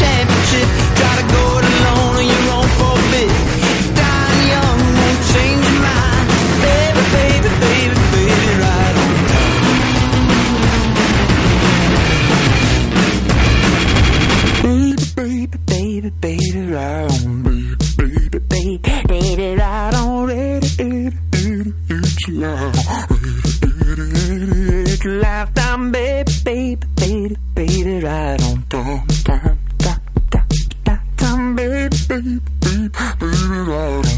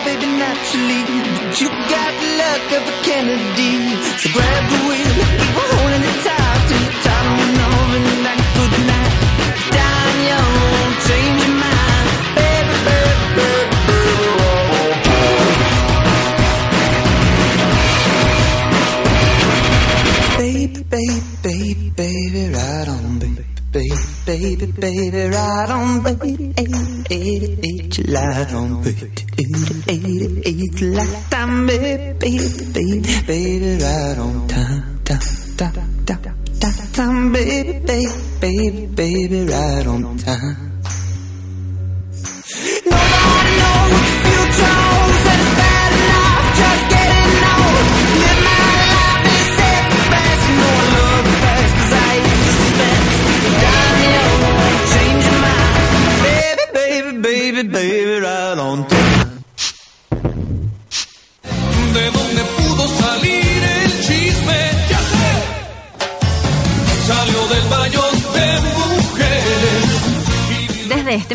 Natalia Valdebenito te invita a pasar al baño de mujeres. Entra con nosotros y descubre quién es la invitada de hoy. Hoy día tenemos un baño de mujeres eh, llenito de mujeres porque vamos a, a separar las horas en, en- en dos invitadas. Ahora estoy con Nancy Castillo, directora y fundadora de Relato Nacional. Me encantaría hablar de un montón de cosas porque estamos las dos conmocionadas con esto que pasó, viste esta tarde lo que ocurrió anoche. ¿Tú qué sientes desde tu mirada, de, desde tu postura de periodista, de, desde tu mundo, digamos? ¿Qué sientes con todo esto que Donald Trump sea el nuevo presidente de Estados Unidos? Suena hasta Da- terrorífico. da cosa hasta decirlo. Sí, Sí. Yo creo que aunque la encuesta estuvo súper peleado hasta último minuto en términos de encuesta, De verdad. eh, igual yo creo que todo, todo el mundo amaneció sorprendido hoy día. Sí. Fue como un poco como el Brexit, que era como, ¿de verdad se van? Y hoy día en la mañana fue como, ¿de verdad ganó? O sea, como, ¿really? Con todo lo que dijo en la campaña, ¿really? O sea, con todo lo que dijo, con los ataques que hizo, con todos los Y, debates y- que y vimos. pensar con- que probablemente sea eso lo que lo llevó a ganar. O sea, se habla de que justamente, claro, hay, un, hay una gran masa del americano blanco, de, de como el, la América profunda, ese, Sí. ese sector que no es el que uno ve en la imagen de New York, no es el país del MIT, no, no es ese tipo No el de... Benetton, sí, donde no están el- todos de todos colores. No, es el tipo que ha perdido la pega, el tipo que tiene baja educación, que no tiene posibilidad de que sus hijos vayan a la universidad, o sea, ese americano que está muy resentido con haber perdido el sueño americano, votó por él. Claro, y hay muchos más de los que nos esperábamos. Sí, bueno, pero hablemos de algo que nos haga bien. Relato Nacional es un proyecto que apela a reproducir la tradición oral. Mm. En Chile la tradición oral es súper importante, musicalmente, eh, para, para la poesía. eh, los folcloristas hacen mucho de, de traspasarse, por ejemplo, la, la- la tradición oral, sobre todo por las canciones que a veces no están ni siquiera escritas, solo están cantadas. Y son los cabros jóvenes los que vuelven a escribir para que esto se haga un Ahora, material. El tema de la tradición oral, yo te diría que más allá de Chile es un tema de la humanidad. O sea, desde que se inventó el fuego tenía un grupo de personas hablando alrededor de una fogata y la historia se Contándole traspasaba, cosas contando, claro, y así se iba reproduciendo la historia. Eh, cuando éramos niños nos contaban cuentos, ahora que soy, no sé, yo soy mamá, le cuento cuentos a mis hijas y no hay nada más relajante para Yo ellos. me dedico a contar historias. Tú te dedicas a contar historias, claro. Entonces hay, hay un tema ahí con, con- con el audio, con el Mm. relatar historias, con la voz humana, con contar historias que son reales. Y este es un podcast em, que lo que hace justamente es contar lo que se puede decir como historias mínimas, en el sentido de que son cosas que a la gente le pasan en la vida, que muchas veces, eh, de repente, no sé, pues está en una sobremesa y alguien dice, oye, el otro día me contaron que a tal le pasó, y toda la sobremesa, ¿en serio le pasó eso? Y, todo. y la vida de mucha gente está llena de esas historias. Claro. Eh, estas no son historias necesariamente de héroes, así como grandes héroes de la historia, ni tampoco son historias de personajes públicos, no es el lado B de los políticos, no es nada de eso. Son ah, historias que te reproducen eh, y por eso también la idea es generar como que la gente se siente identificada con esa historia, te reproducen lo que a todos nos pasa. Ahora, sí hay algunas que son más extraordinarias, digamos, o sea, Claro. no necesariamente a todos nos pasan ciertos accidentes en la vida Ni que cosas tan espectaculares. cosas tan espectaculares. Pero otras son, o sea, la idea es, mira, vamos de, con historias que son desde el sentido del humor, a historias que tienen que ver con con algo de, no sé, como redención también un poco en la vida, eh, con tomar un camino, un camino errado, errado, errado, y en un momento tener que tomar una decisión y esa persona tomó la decisión correcta. Ay, Eh, oye, ¿cómo, ¿cómo partió este proyecto? ¿Cómo, ¿Cuánto tiempo lleva ya este proyecto? ¿Y, por, y, y es- salió de ti? ¿Es una Mm. necesidad tuya? Sí. Esta fue una idea que yo la empecé a masticar hace como tres años, o sea, darle vuelta. Yo, eh, bueno, soy periodista, hice mucho periodismo escrito, de la tercera, ¿qué pasa? Y periodismo político. No hay que ver con esto la pequeña historia y la historia mínima. Es probable Eh, que por eso hayas llegado hasta acá. También uno busca como distintos caminos. tanto relato. Sí, con tanto relato. Eh, y, en, y en algún minuto empecé a hacer radio también. Y cuando empecé a hacer radio, en paralelo al periodismo escrito, me gustó muchísimo la radio. O sea, eso de la conversación, te da más espacio de conversación. Estoy imaginar que alguien de feedback. verdad, alguien te está escuchando Sí, al alguien otro te está lado. escuchando y después te habla de vuelta y como que lo que tú dices le importa, le entretiene, le- algo le da, digamos. Y es un y tienes un, una, un feedback o una retribución, una respuesta muy rápida también. La gente, bueno, en el caso de ustedes, les tuitean. Y es maravilloso porque vais corrigiendo, vais aprendiendo. Claro, y un es súper contacto bonito. súper directo con él. Y por otro lado, en periodismo escrito, empecé a, en un minuto desde la política, fui hacia la crónica, que es el relato de historia in situ, reproduciendo exactamente lo que pasa en una persona, en un lugar o una situación. Ya. Que eso fue en un, en, en- en un suplemento que tuvo la tercera que se llama El Semanal. Eso se acabó porque eso es caro de hacer. Entonces no hubo plata, listo, se acabó. Y cuando estaba en eso y eso se iba a acabar, empecé con esto de, sé que la radio tiene mucho más potencial. Tiene más potencial que los programas que yo estoy escuchando en la radio normalmente. Tú vas ahí en el auto, escuchas ahí el dial. De, de repente tenéis siempre lo mismo. Te subes a las 2 de la tarde y están todos hablando de fútbol. Y yo no quiero ahora escuchar fútbol, Sí. quiero escuchar otra cosa. Sí. Entonces, ya. y está por otro lado este tema de, de que se dio mucho en la televisión, que es la televisión on demand, o sea, Netflix. Y yo, entonces dije, ya, busquemos, o sea, quiero buscar algo que sea contar historia, relatar historia, eh, ponerle a eso postproducción de manera de darle como toda la ambientación del lugar y, y- y este Ay, nuevo lenguaje, como entrar a este lenguaje distinto. Um, ya, entonces, dándole vuelta, dándole vuelta, empecé a buscar, empecé a escuchar podcasts. En Estados Unidos se escuchan muchísimos podcasts. Sí, Acá sí, sí. no es tan usual, la verdad. No es tan usual que la gente escuche podcasts o tenga plataforma de podcast. Empecé a escuchar millones. Hay uno que me encanta que se llama This American Life, un programa de radio pública y que lleva como, no sé, como Solcita 25 lo conoce. años. O sea, y es buenísimo, es súper bueno. Entonces me, me puse fanática con esto, de ahí eh, empecé a buscar historia, hice como un primer piloto, no quedó tan bien, dije ya no, ¿sabéis qué? En realidad tengo que aprender este lenguaje nuevo, entonces busqué ah, dónde tomar clases de guion radial, así súper específico, y no encontré acá en Chile. No, no, no, no, hay. hay. De hecho, me abrí los ojos porque Sí. dije, ¿existe? ¿Existe? Quiero ir. No, no hay. Y encontré en Buenos Aires. Entonces me fui a Buenos Al lado. Aires, al lado, al lado, es un lugar bonito, o sea, Sí, como, no está malo. no está malo.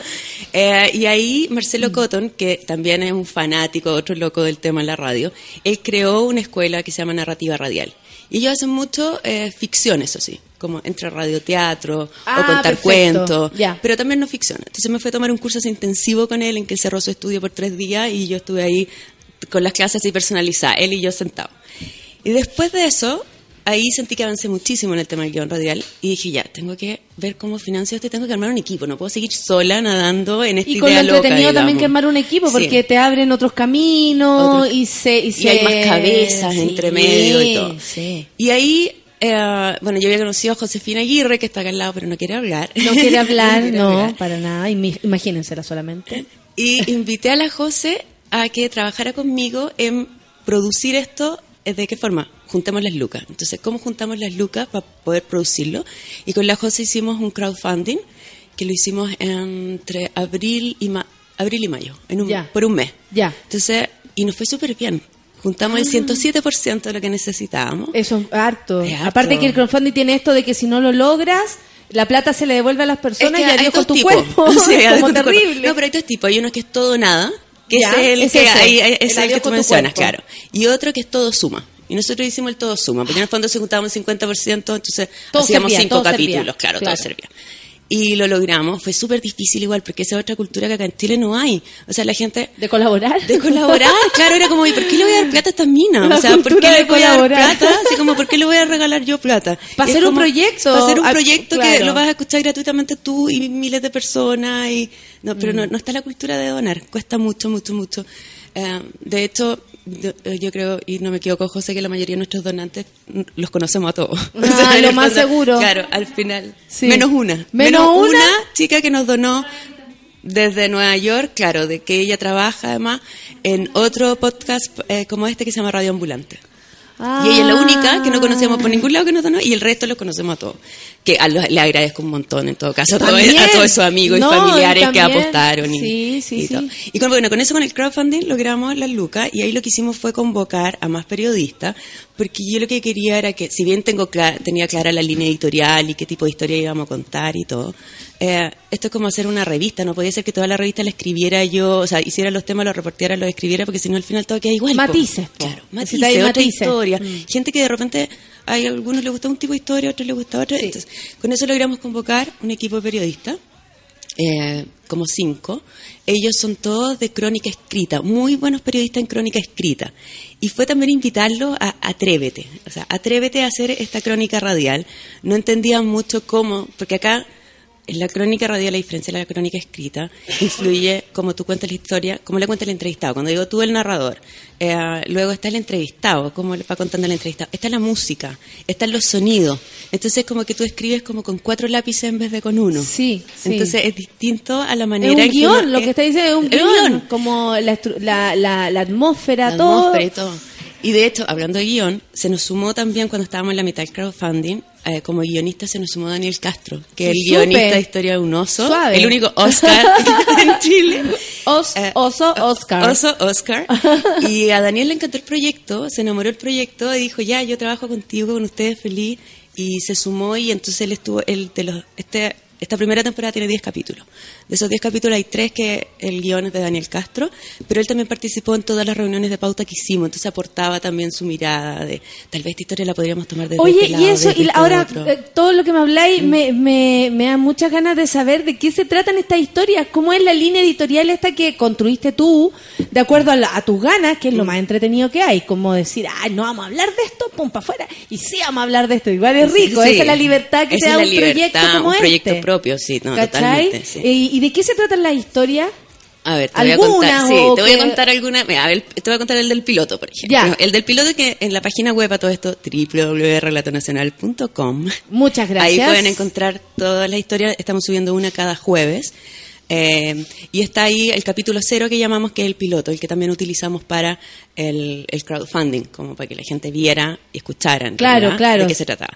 Y el piloto, por ejemplo, se llama El sentido del humor, el capítulo cero, y es la historia de tres profesores que hace que en los años 70, tres profesores de derecho, en los años 70 fueron a ver una película italiana. Plena dictadura, Pinochet, estos eran opositores, dos de ellos fueron a ver la película, y era una película que se llamaba El conformista, una película de Bernardo Bertolucci, donde el Mussolini manda matar a un profesor de filosofía. Y eh, ellos quedan, estos dos profesores salen enamorados de esta historia y de la esposa del profesor, Ana, y no sé qué, y salen enamorados y empiezan a hablar entre ellos, como de repente le empiezan a dar vida a ese profesor que se llamaba Luca Quadri, que era el personaje que había sido asesinado. Y le empiezan a dar vida en conversaciones, así como, ¿y qué diría Luca Quadri en esta situación? ¿Y qué diría Luca Quadri? Bueno, y estos señores empiezan a mencionar a Luca Quadri en, primero en clase, y se convierte como en un concurso, como una especie de competencia entre ellos, quién mencionaba a Luca Quadri en una audiencia más elevada. Este juego entre ellos duró como veintitantos años, se le sumó el rector en ese minuto de la Universidad de Valparaíso, el rector de Derecho. Entonces los tres empezaron y hubo una inauguración del año universitario en la cual eh, Paolini, el rector, menciona a Luca Quadri ante toda la, la audiencia académica, como, como diría el profesor Luca Quadri en esto. En ese tiempo no había internet, entonces nadie podía cachar que estaban, que tenían Hablando esta una película. de una película que era un personaje ficticio al cual le dieron vida a ellos, pero como por tres décadas, o sea, estuvieron en todos lados. Y después eh, siguen, siguen, siguen haciendo esto. Había, eso sí, otro profesor que los seguía y les preguntaba, oye, ¿quién es Luca Quadri? ¿Quién es Luca Quadri? ¿Dónde Obvio, no, decían- no faltó el que escuchó realmente lo que estaban Claro. hablando. Entonces, claro, y, y trataba de buscarle y le decía, no, lo que pasa es que este es un profesor que escribió un libro nomás y después se fue a esconder, es como un Salinger del derecho. No, se inventaron una cosa así súper elaborada. Y siguieron con esta broma hasta que, bueno, después se muere Paolinelli, se baja un poco como ya el juego, y después la hija de uno de ellos, eh, que también es, es abogada, lo resucita hace como cinco años porque le toca ir a, un con- a hablar a un congreso de la influencia del derecho italiano sobre el derecho chileno, no sé qué. Claro, y dice, como dijo el profesor Luca Quadri, ante una audiencia llena de, de- ya con internet y llena gente doctor- con internet, gu- googleando. Luca. Que como la gente no quiere parecer ignorante también, no pregunta, muchas veces no pregunta. Claro. Dice, ah, no, sí, debe existir Luca Quadri. Bueno, en este caso los personajes no son tan eh, desconocidos porque uno de ellos, Agustín Esquella, que, que es Premio Nacional de Filosofía, que Claro. de, de Ciencias Sociales, eh, y mantuvo esta, este juego por todos estos años. Y ahí en, en el podcast y en ese capítulo, Agustín Esquella al final dice, eh, es súper importante que las personas se rían y lo pasen bien con su trabajo. Porque si tú no, le, si tú no tienes humor en tu trabajo, quiere decir que tu trabajo ya no te motiva. Mm. Ese es el tipo de historia. Es una historia que tiene un principio, un desarrollo, un fin, que sorprende. Por eso te digo, son historias que yo te la puedo contar una sobremesa y te matáis de la risa, y en serio, y Agustín Esquella y no sé qué. Puede no tener mayor trascendencia, no es, Por no es supuesto. Trump, no es, sí, sí. pero te, te alimenta. Sí. Te- es un, tipo de O historia sea, que te yo estaba que te dice... metidísima en lo que me estabais contando. Claro, entonces, qué entretenido que estos caballeros como de 70 años, o sea, jueguen como niños chicos y, y se rían de la gente, o sea, no de la gente, se rían de, de su pega al final. Sí, claro, y al mismo tiempo como yo creo que entre ellos mismos también comprobando eh, cómo, cómo cualquier palabra, persona, si la mantenía en un discurso, en otro contexto, pasa, pero Pasa, coladísimo. coladísimo, y yo sí. creo que, pa- no sé, pensando en estas personas, es como, mira, vamos a hacer un experimento casi. Claro, vamos a hacer un experimento. Podría haber sido perfectamente un experimento, pero para ellos fue un juego. Eh, está ese tipo de historia, bueno, hay otra que pusimos, el capítulo 1, que se llama Predestinados, que es otra historia que es más una historia de amor, de una pareja que se ¿Y conoce cómo el formato, por ejemplo, uno escucha el podcast y, bueno, eh, ahora mismo podríamos bajar el podcast, digamos. También, sí. Si tú te metes a www.relatonacional.com. Relatonacional.com, relatonacional.com, no lo olviden. Muy bien. Y ahí es la, Ahí es la historia inmediatamente hablada. te aparece un, hay, hay un cuadro, o sea, hay una foto y está el capítulo 0, capítulo 1, capítulo 2, que son los que hemos subido hasta ahora, y mañana subimos otro, vamos a llegar a, a 10, como te decía. Y tú haces clic ahí y te lleva a otra página y ahí ya se escucha. Entonces, lo puedes escuchar en tu computador, pero lo que hemos visto, y que es lo lógico, lo escucha mucha gente en el celular. Sí, sí, sí. Porque tú puedes ir en el auto, conectar el cable auxiliar, que es la misma forma como escucharlo ustedes en el auto. Te subí en un bus, Claro, si te lo subí en el bajaste, bus, ya lo estamos. bajaste, estamos. Sí. En el metro ya lo bajaste, te queda ahí. Está en iTunes también, está en, en una plataforma de, de podcast que se llama Stitcher. Entonces lo puedes bajar en esos lugares y, y lo sigues y lo vas escuchando. Y como ya hemos decidido, como ya hay tres, lo que nos está pasando ahora es que de repente llega una persona por el último capítulo y escucha todos los anteriores. Ah, sí, sí, eso obvio. A nosotros sí. también nos escuchan ahora y escuchan el del primer programa y se dan cuenta que yo estaba, pero absolutamente como debajo del agua. Se meten pa' puro hacerme bullying. Oye, Nancy, ¿cómo ha sido para ti este proyecto? Porque tu trayectoria es súper contundente y de pronto eh, pareciera, porque yo digo pareciera porque no creo que sea así, que esto es sencillo, que esto tiene que ver con, con una entrega, que esto tiene que ver con entretenerse, que no es menor, no es sencillo querer entretenerse con un trabajo, por lo Mm. mismo que decía la historia, es como cuando te dejáis de entretener, es cuando tenés que preocuparte. Eh, ¿Cómo ha sido para ti, así en lo personal, este proyecto? Mira, en lo personal es súper eh, gratificante. Es algo que yo lo desarrollé y lo sigo desarrollando en lo que llamo mi tercer tiempo. Porque obviamente que no puedo vivir de esto, no pago las cuentas con Relato Claro, Nacional. claro, claro. Entonces hago otras pegas en el día. Pero ese llegar en la noche a la casa, ponerme los audífonos, escuchar las entrevistas, de verdad, para mí era súper motivante. O sea, lo mismo era tarde y todo, y- pero escuchar la entrevista y decía, esto es lo que me gusta, esto es lo que me gusta hacer. Eso por un lado. Qué bueno. Por otro, eh, también es, es agotador y es, es bien desgastante. El crowdfunding es una cosa así, es un vaivén de emociones. Yo decía, porque es un mes en que tienes que juntar la plata. En el caso nosotros preferimos, de hecho, un mes para hacerlo más intenso. Entonces era estar como arriba, abajo. así. alguien donaba y era, ¡eh! Uy, después otro día, José, no ha donado nadie. Y era como, ¡ay, nadie me quiere, nadie me quiere! Entonces, es- El es- ego, eh, el ego no, puesto ahí a claro, era disposición puesto ahí del- del, público que te hacen pebre, o sea, que no te donen es terrible. Mandábamos miles de correos. Y pasaban cosas como, por ejemplo, que le mandamos correo a la escuela de periodismo, ¿Ya? eh, como a cuatro o cinco escuelas, para contarle en el crowdfunding, y ya, no donaron, ok. Pero lo peor de todo es que nos contestaron solo dos profesores de O sea, cinco no- no- periodismo. O sea, No están y ni eso leyendo ni los mails. es súper desmotivante, porque Sí. tú dices, una escuela de periodismo donde supone que, que de- es el espacio de creación para que los cabros piensen en proyectos, espacio de para que- ideas. de ideas, de- en términos comunicacionales. Entonces no se trata de que enseñarles que tienen que ir todas al Mercurio, todas a la tercera, o todas al canal tanto, al otro canal. Se trata de también motivarlos en Que- ese proyecto. es que tal vez Y nos ese es el contestaron problema, solo dos profesores y eran dos profesores que me conocían, que me habían hecho clases. O sea, yo sé qué pena. O sea, de verdad. Y qué pena también por ello, porque se pierden la posibilidad de debatir, de conversar Sí. ideas, de pensar, de equivocarse, Sí. que puta que ayuda, de todo, montón, po, de montón, todo, o sea, es como donde donde se debería pensar así como de ser una lluvia de ideas, Sí. finalmente es donde menos pescan menos, menos pescan, sí. No, eso fue bien decepcionante. Ni que hubiese tanta pega en esos diarios. Claro, ni que hubiese tanta pega en el periodismo tradicional. O sea, Además, claro. El hecho de estar creando, nosotros pensábamos que por lo menos nos iban La visión escribir. podría ser como para eso, para abrirse a- crear otros medios, por Sí. último internet en tu casita, no sé, ¿cachai? Como, como que por allá podría ir la cosa y tú ahora con esto te das cuenta que, que no es tan así. No es tan así, no, no, no, no existe como esa, esa recepción que uno cree que debiera tener en ese mundo. ¿Qué es lo está que viene para. Relatos Nacionales? Ustedes ya lo saben, relatonacional.com, si quieren entrar ahí, yo, yo lo voy a bajar. Está muy entretenido, aparte que, que agradable, es como pasar a, a- a- a- Sí. a- a que te cuenten una historia, que Sí, es andar en bici. Andar en bici. De repente ya se acabó el día, ya no queréis saber más de Trump, ya, ya ganó, ya ganó, Ya, ya, ya, ya, ¿qué más vamos a ir? A los mercados se fue, se cayeron, ya. Quiero escuchar otra cosa. ¿no? O sea, algo que me... ¿Qué es lo que viene para el relato? Bueno, seguimos todos los jueves subiendo un capítulo nuevo.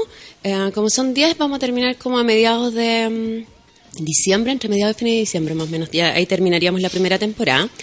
Y bueno, ahora tenemos que lograr que la gente nos escuche, porque mientras más escuchas tengamos nos va a permitir desarrollar un modelo de negocio, porque no podemos eternamente estar haciendo crowdfunding y pidiéndole a la familia y los amigos que nos financien Sí, sí. esta idea. Entonces, eh, lo que viene es buscar el modelo de negocio para poder financiarlo y eso depende de que realmente nos escuchen. O sea, mientras más escuchas tenemos, nosotros podemos ir a buscar auspicio y con eso desarrollar, obviamente, la segunda temporada. O sea, yo no, esto no es One Hit Wonder. No, para nada. La idea es una segunda temporada, Sí. convocar otros más periodistas, eh, seguir haciendo esta historia, seguir trabajando con, con el equipo, con Daniel, con todos, porque yo creo que de verdad, o sea, cuesta generar audiencia, toma tiempo, no, yo sé, a veces uno se pone como ansioso, Sí. pero, pero calma, calma. No, y aparte que sobre todo este, esta- estos nuevos formatos, estas nuevas Mm, plataformas, ¿cachai? Como Internet, eh, toma su otro tiempo. Nosotros llevamos tres años y ahora somos Trendy Topic, te está mucha gente escuchando. Ah, excelente.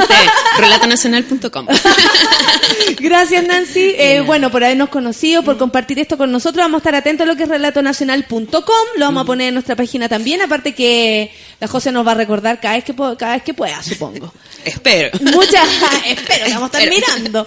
Gracias, mu- muchas gracias por, por, por esta conversación por- y por este proyecto que hace que, que el- el- la tradición oral también sea parte sí. importante, el, el lenguaje, conocernos. lenguaje, conocernos, el escuchar conversar. historia, sí. Sí, muchas el gracias. vernos en la vida de los, en la vida de los otros también. Es como porque tú te vas reconociendo rato. En esa Exactamente. Sí, y eso es tan saludable, tan saludable, tan saludable como la música. 10 con 36. Esta es la primera parte del baño de mujeres. Vamos a escuchar a Denver al fondo del barro. Muchas gracias, Nancy. Gracias a ti, Natalia. Y seguimos acá en Café con Nathan. ¡Súbela!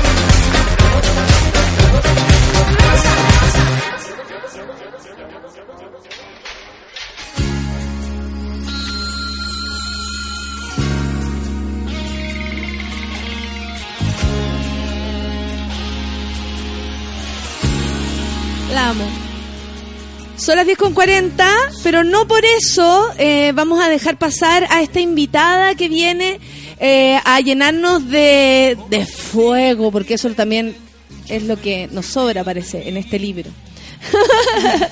¿Cómo estás, Tania Tamayo? Es la autora de Incendio en la Torre 5, eh, las 81 muertes que Gendarmería quiere olvidar. Tú también eres autora de Caso Bomba y todos somos Manuel Gutiérrez, por si acaso alguien quiere el contexto de todo esto. Pero Tania Sí. ahora nos visita por este libro, Incendio en la, en la Torre 5, las 81 muertes que Gendarmería quiere olvidar. Lo primero que escucho de ti, Tania, es... La Tania, así No. me lo dijeron, la Tania es cuática, se va a meter a los lugares así profundos. ¿Qué onda, Tania? Primero hablemos de ti, así un poquito, o solo un poquito. ¿Ya? ¿Por qué tu necesidad de, por ejemplo, estos temas? Porque Mm, esto también te define a ti como, como mujer, como escritora, como ser humano. Eh, a ver, bueno, probablemente por el Chile que nos tocó, pero también tiene que ver con una postura personal. Eh, siempre me pareció que era importante, y lo he dicho en otras ocasiones, eh, no, entender que las violaciones de, le- de los derechos humanos están como adscritas a la dictadura, sino que también a los gobiernos de la concertación y al gobierno de Sebastián Piñera. Entonces, eh, me ha interesado mucho poder trabajar, investigar en aquellos espacios eh, que a no mucha gente le importan y que están ahí, digamos, como ajenos a estos dos grandes conglomerados, pero también ajenos a los movimientos sociales, a los movimientos políticos, y que más bien es, es ese Chile apolítico, Mm. pero ese Chile que es profundo eh, y, y relegado, que, que está ahí donde en las poblaciones, que está ahí en, en las cárceles, donde, donde no importa mucho a nadie, digamos, y hay una Sí. realidad completamente dispara a lo que nos muestran los medios de comunicación. ¿Tú siempre tuviste alguna cercanía con el tema de la cárcel? Porque hay personas que trabajan más directamente con Sí. esos temas, o, o van, o van para allá, o, o trabajan ahí. ¿Siempre estuviste cerca o esto salió de la noticia cuando ese día nos enteramos que en la cárcel había un gran Mm. incendio, cárcel del San Miguel, un gran incendio y que lamentablemente también había muertos? Porque siempre hay accidentes, peleas, etcétera, ¿cachai? Y que no sabemos cómo provienen ni nada. Nosotros sabemos que los reos son los que armaron esta tole tole y bueno, ellos mismos pagan, ellos mismos, ¿cachai? Como, como todo, eh, eh, no dejando de Sí. lado que Gendarmería tampoco lo pasa bien, pero como ellos como los culpables de todo, todo, ¿cachai? Por supuesto. No, me interesa de- que- De, de lo terrible que vivimos en este mundo casi. Sí, no, hablem- hablemoslo bien, eso con detalle. Eh, y an- antes quería... Dame, dame nomás, Bueno, dame todo, eh, dámelo, dámelo todo. Lo único que quería decirte es que al principio tú me preguntaste si yo había había trabajado en algo relacionado con la cárcel. Particularmente no, pero sí me tocó en The Clinic, por ejemplo, estar en la cárcel de mujeres cuando trabajaba en The Clinic. En Rocinante ir a cubrir a, eh, a la Araucanía eh, el- los problemas en relación eh, a la causa mapuche y algunos loncos que estaban presos y de los cuales nunca se pudo... eh, concretar, digamos, alguna, alguna prueba contundente. Eh, sí, en términos periodísticos me tocó, eh, pero yo creo que, que claro, era, era más bien la impresión de haber estado ese día y de haber, de haber escuchado lo mismo que escuchaste tú o lo que escucharon todos los chilenos, por un lado, cierta parte de la ciudadanía como casi contenta porque esto hubiese ocurrido, que era bien grave, Sí. eh, expresado en las redes sociales, eh, pero también... Que después nos sorprende que gane un tipo como Trump cuando Claro. hay gente que piensa que, que una persona está bien que se muera donde sea que esté, es como, o porque es preso aún, aún Claro, más. exactamente así. Pero, pero claro, uno cuando va investigando se va dando cuenta que esto es un sistema, que, que, es- que este incendio eh, ocurrió ahí, pero ya habían muerto eh, alrededor de 50 reos por incendio desde 1999, Exacto. que es Sí. una situación sistemática, que eh, no es verdad, se dice que en esa, eh, por los documentos que yo pude investigar, se dice que en esa torre solamente iban primerizos, no es así,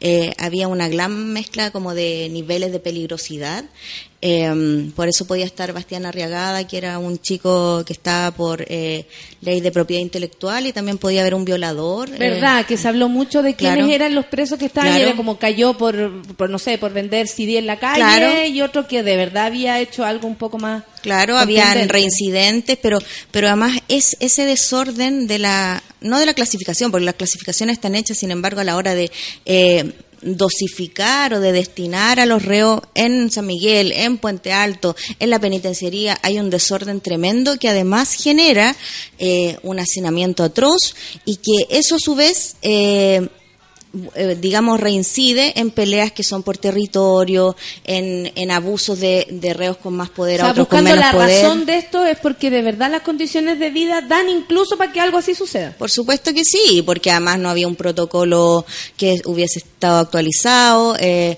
bomberos, eh, la- los informes de la UDP, lo- los informes de la Corte de Apelaciones, de la Corte Suprema, habían dicho que aquí había un hacinamiento, digamos, Sí, de marca sí. mayor. Y De hecho, creo que hasta lo sabemos todos. lo sabemos como- todos. Pero incluso me tocó darme cuenta por unos, por unos recursos de amparo que habían enviado unos reos a la Corte Suprema de San Miguel que eh, ocurrió un incendio de características muy similares cuatro meses antes con los mismos balones de gas. Entonces, este hecho de que hubiesen balones de gas, que se les permitiera cocinar con balones de gas dentro o, hacer fogata dentro de los baños para cocinar, eh, que después fueran ocupados como armas, que hubiesen... eh, no sé, una cantidad enorme de, de- cuchillos que se encontraron incluso ese mismo día, creo que 40 antes del incendio se, se encontraron en la misma torre sur, o sea, perdón, en la torre en el cuarto piso sur. Eh, claro, o sea, era, esto era inminente, no es que no, es que- no era sorpresa para nadie. Y, y uno se pregunta, ¿dónde está el Estado ahí? O sea, ¿cómo funciona? ¿Hay reinserción? ¿Hay platas para reinserción? Y de verdad que no las hay. Muy no hay pocas. nada, no hay nada. Cuando eh, te empezaste a meter en el tema, te diste cuenta que había mucho, mucho más, eh, me imagino, terrible que contar. Es como, como que tú decís, claro, esto es infrahumano. O sea, más allá de que esta persona haya cometido un delito, no merece morir en estas condiciones. Y no merece vivir en estas condiciones siquiera. Ahí está esta sensación de que como que somos todos inmunes y el preso por algo está ahí y merece lo peor. Claro. Como, como que nosotros fuéramos eh, eh, espectaculares porque estamos fuera de la cárcel y una vez estando adentro queremos igualdad, es como una cosa muy extraña. ¿Con qué, qué, qué fue lo que más te, te, cómo se llama, te conmovió, por ejemplo? Mm. Porque me imagino que de ver tanto tú, que has visto tanto Mm. que, como me describieron, la Tania es cuática y Mm. se mete ahí donde, donde las papas queman, hay visto mucho y Mm. hay escrito mucho. Y, y qué es lo que más te marcó? O sea, porque a mí tú me habláis y sí me perturba todo esto que decís, Mm. las condiciones de vida, que cocinen así. O sea, todo eso a mí me remueve, pero pucha, yo me imagino que tú has visto mucho más que eso. Sí, me, me, claro, uno hace la investigación y trata como de no, de no, eh, de no Involucrarse, involucrarse, claro, Eh, pero no siempre resulta, porque uno se encuentra con, con casos que son feroces, con eh, familias que perdieron eh, a, a sus eh, a sus seres queridos, que nunca tuvieron justicia, porque finalmente recuerda que no hubo ningún culpable. No, pues. Fueron todos absueltos, pero también yo Y ellos almas olvidadas. olvidadas completamente, tanto que, que digamos no, no ha cambiado la situación Hasta mayormente y, y tampoco hay eh, con esta cosa que ya más política, si nos vamos como al plano más eh, contingente, digamos, con esto del cuoteo político, eh, no hay una no hay una forma de continuar trabajando aquellas políticas públicas relacionadas con reinserción, sino que más bien van cambiando de acuerdo al director regional que llega y de acuerdo Y no al, hay continuidad. al partido político que representa y al gobierno que representa. Entonces cambia la mano, cambia la ideología, cambia la forma en cómo se hacen las cosas y no hay continuidad. No. O sea, una persona puede llevar cuatro años en algo y después, pum, la sacan y la devuelven donde Claro. está y chao. Claro. Y, y lo otro que me, me tocó analizar, que lo vimos ahí con Es un administradores problema para la públicos. sociedad. O sea, por supuesto, O sea- incluso si tú, si tú lo pensáis desde, el- desde la mirada más conservadora, eh, que bueno, estamos como con el tema de Trump, pero, pero si estamos con la mirada más conservadora y con esto de, de la seguridad ultranza y metámoslos Claro. todos a la cárcel, Claro. eh, no hay ni siquiera etcétera, seguridad etcétera. de eso. No, porque además si tú te pones en ese lugar eh, es una medida muy a corto plazo, porque ¿qué quisiéramos nosotros? Que no hubieran más delincuentes y que esos delincuentes o quienes cometen delitos eh, se reinsertaran, se rehabilitaran, se adaptaran a la sociedad nuevamente y no que se juntaran apiñados en esta gran hoguera que nos va a presentar un, un nuevo incendio en cualquier momento. Claro, claro. Mira, eh, qué pedazo de programa, dice la, la gente, eh, contenta escuchando. Cucho Lambreta dice Tania Tamayo, notable, el libro del caso Bombas es sublime y lo pone con mayúscula. Debería ser libro de colegio obligatorio. Oye, pero además es muy gracioso porque ese libro, que claro, que era muy crítico, eh, es un libro que fue premiado y que está en todas las bibliotecas públicas. que no deja de ser amoroso. Oye, ¿con quién te has encontrado tú, por ejemplo? Porque me imagino que así como uno se encuentra con cosas negativas, también se encuentra con otras, que es como las familias, me imagino, de estas personas, o, o- o gente que murió ahí y, y va casi que pasando. Eh, Son las otras historias, ¿no? Sí, Como- son las otras historias. Eh, a mí me pasó una cosa bastante compleja, ¿sí? periodísticamente hablando, porque, claro, uno tiene ciertas ideas pri- o, o- o plantea ciertas eh, hipótesis antes de investigar, pero me encontré con la, con la triste y delicada situación de los gendarmes, eh, de los gendarmes jóvenes que no ganan eh, un sueldo digno y Mm. que pero que además que tienen eh, la misma cara que, los tienen reos. la misma Yo cara cuando que fui a los actuar reos. para allá era impactante. De Sí. hecho, hasta las reos estaban más contentas, que era como su momento. Y los otros con, un- oh, con una angustia, no sé. Es que mira... Pero se transmite, no estoy exagerando. Sí, no lo sé, porque además son jornadas laborales extenuantes. O sea, me tocó hablar con gente que había cumplido 22 días sin descanso, eh, 27 días sin descanso antes de, antes de un día de franco, un día que son 24 horas de franco, pero además luego de eso, y también investigando, eh, pude eh, recabar cierta información anual relacionada con suicidios de gendarmes, que eh, gendarmes jóvenes, muchos que vienen de, de, de zonas rurales ciudades. y que se suicidan uno cada dos meses en su lugar de trabajo. Muchas veces con eh, armas que le toman a un compañero y se disparan, muchas veces se ahorcan. Eh, bueno, esos son los gendarmes que, que además fueron imputados, digamos, eh, y acusados a la hora de la a la hora del, de- del juicio del caso de incendio. Eh, Todos los débiles, digamos. todos los débiles, más algunos, eh, de algunos cargos importantes. Eh, sin embargo, la Dirección eh, Nacional de Gendarmería, la actual, la- o sea, la de esa época, la anterior, etcétera, eh, Ministro de Justicia, etcétera, etcétera, o todos aquellos que hubiesen estado involucrados, eh, no fueron acusados. Sí, los cabros jóvenes, estos mismos que tienen Claro. casi la misma vida que los Claro. presos. Por lo menos eh, fue un grupo de ocho, cuatro de ellos eran jóvenes y fueron los cuatro que estuvieron en prisión preventiva. El resto, que eran eh, eh, suboficiales, algunos tenían unos cargos, eh, no solo no, fu- no fueron a prisión preventiva, sino que un par de ellos están en altos cargos públicos hoy. Wow. O sea, se le apremia. Se les premia. Uno, es, uno es director regional de Gendarmería en el Biobío que no, no fue no fue ni imputado ni sumariado, pero era el jefe operativo de San Miguel. ¿Tú eh, encontraste de alguna manera la razón de todo esto? Como, o sea, ya hemos hablado, el hacinamiento, eh, la poca consideración y recursos que hay, poca consideración también, porque una cosa sería inyectar recursos, pero la mierda puede seguir donde mismo, ¿cachai? Porque aquí está claro que reparten las cosas mal. Entonces, ¿qué- el problema, el, el, el, el- el- lo que prendió este fuego, digamos, ¿qué fue?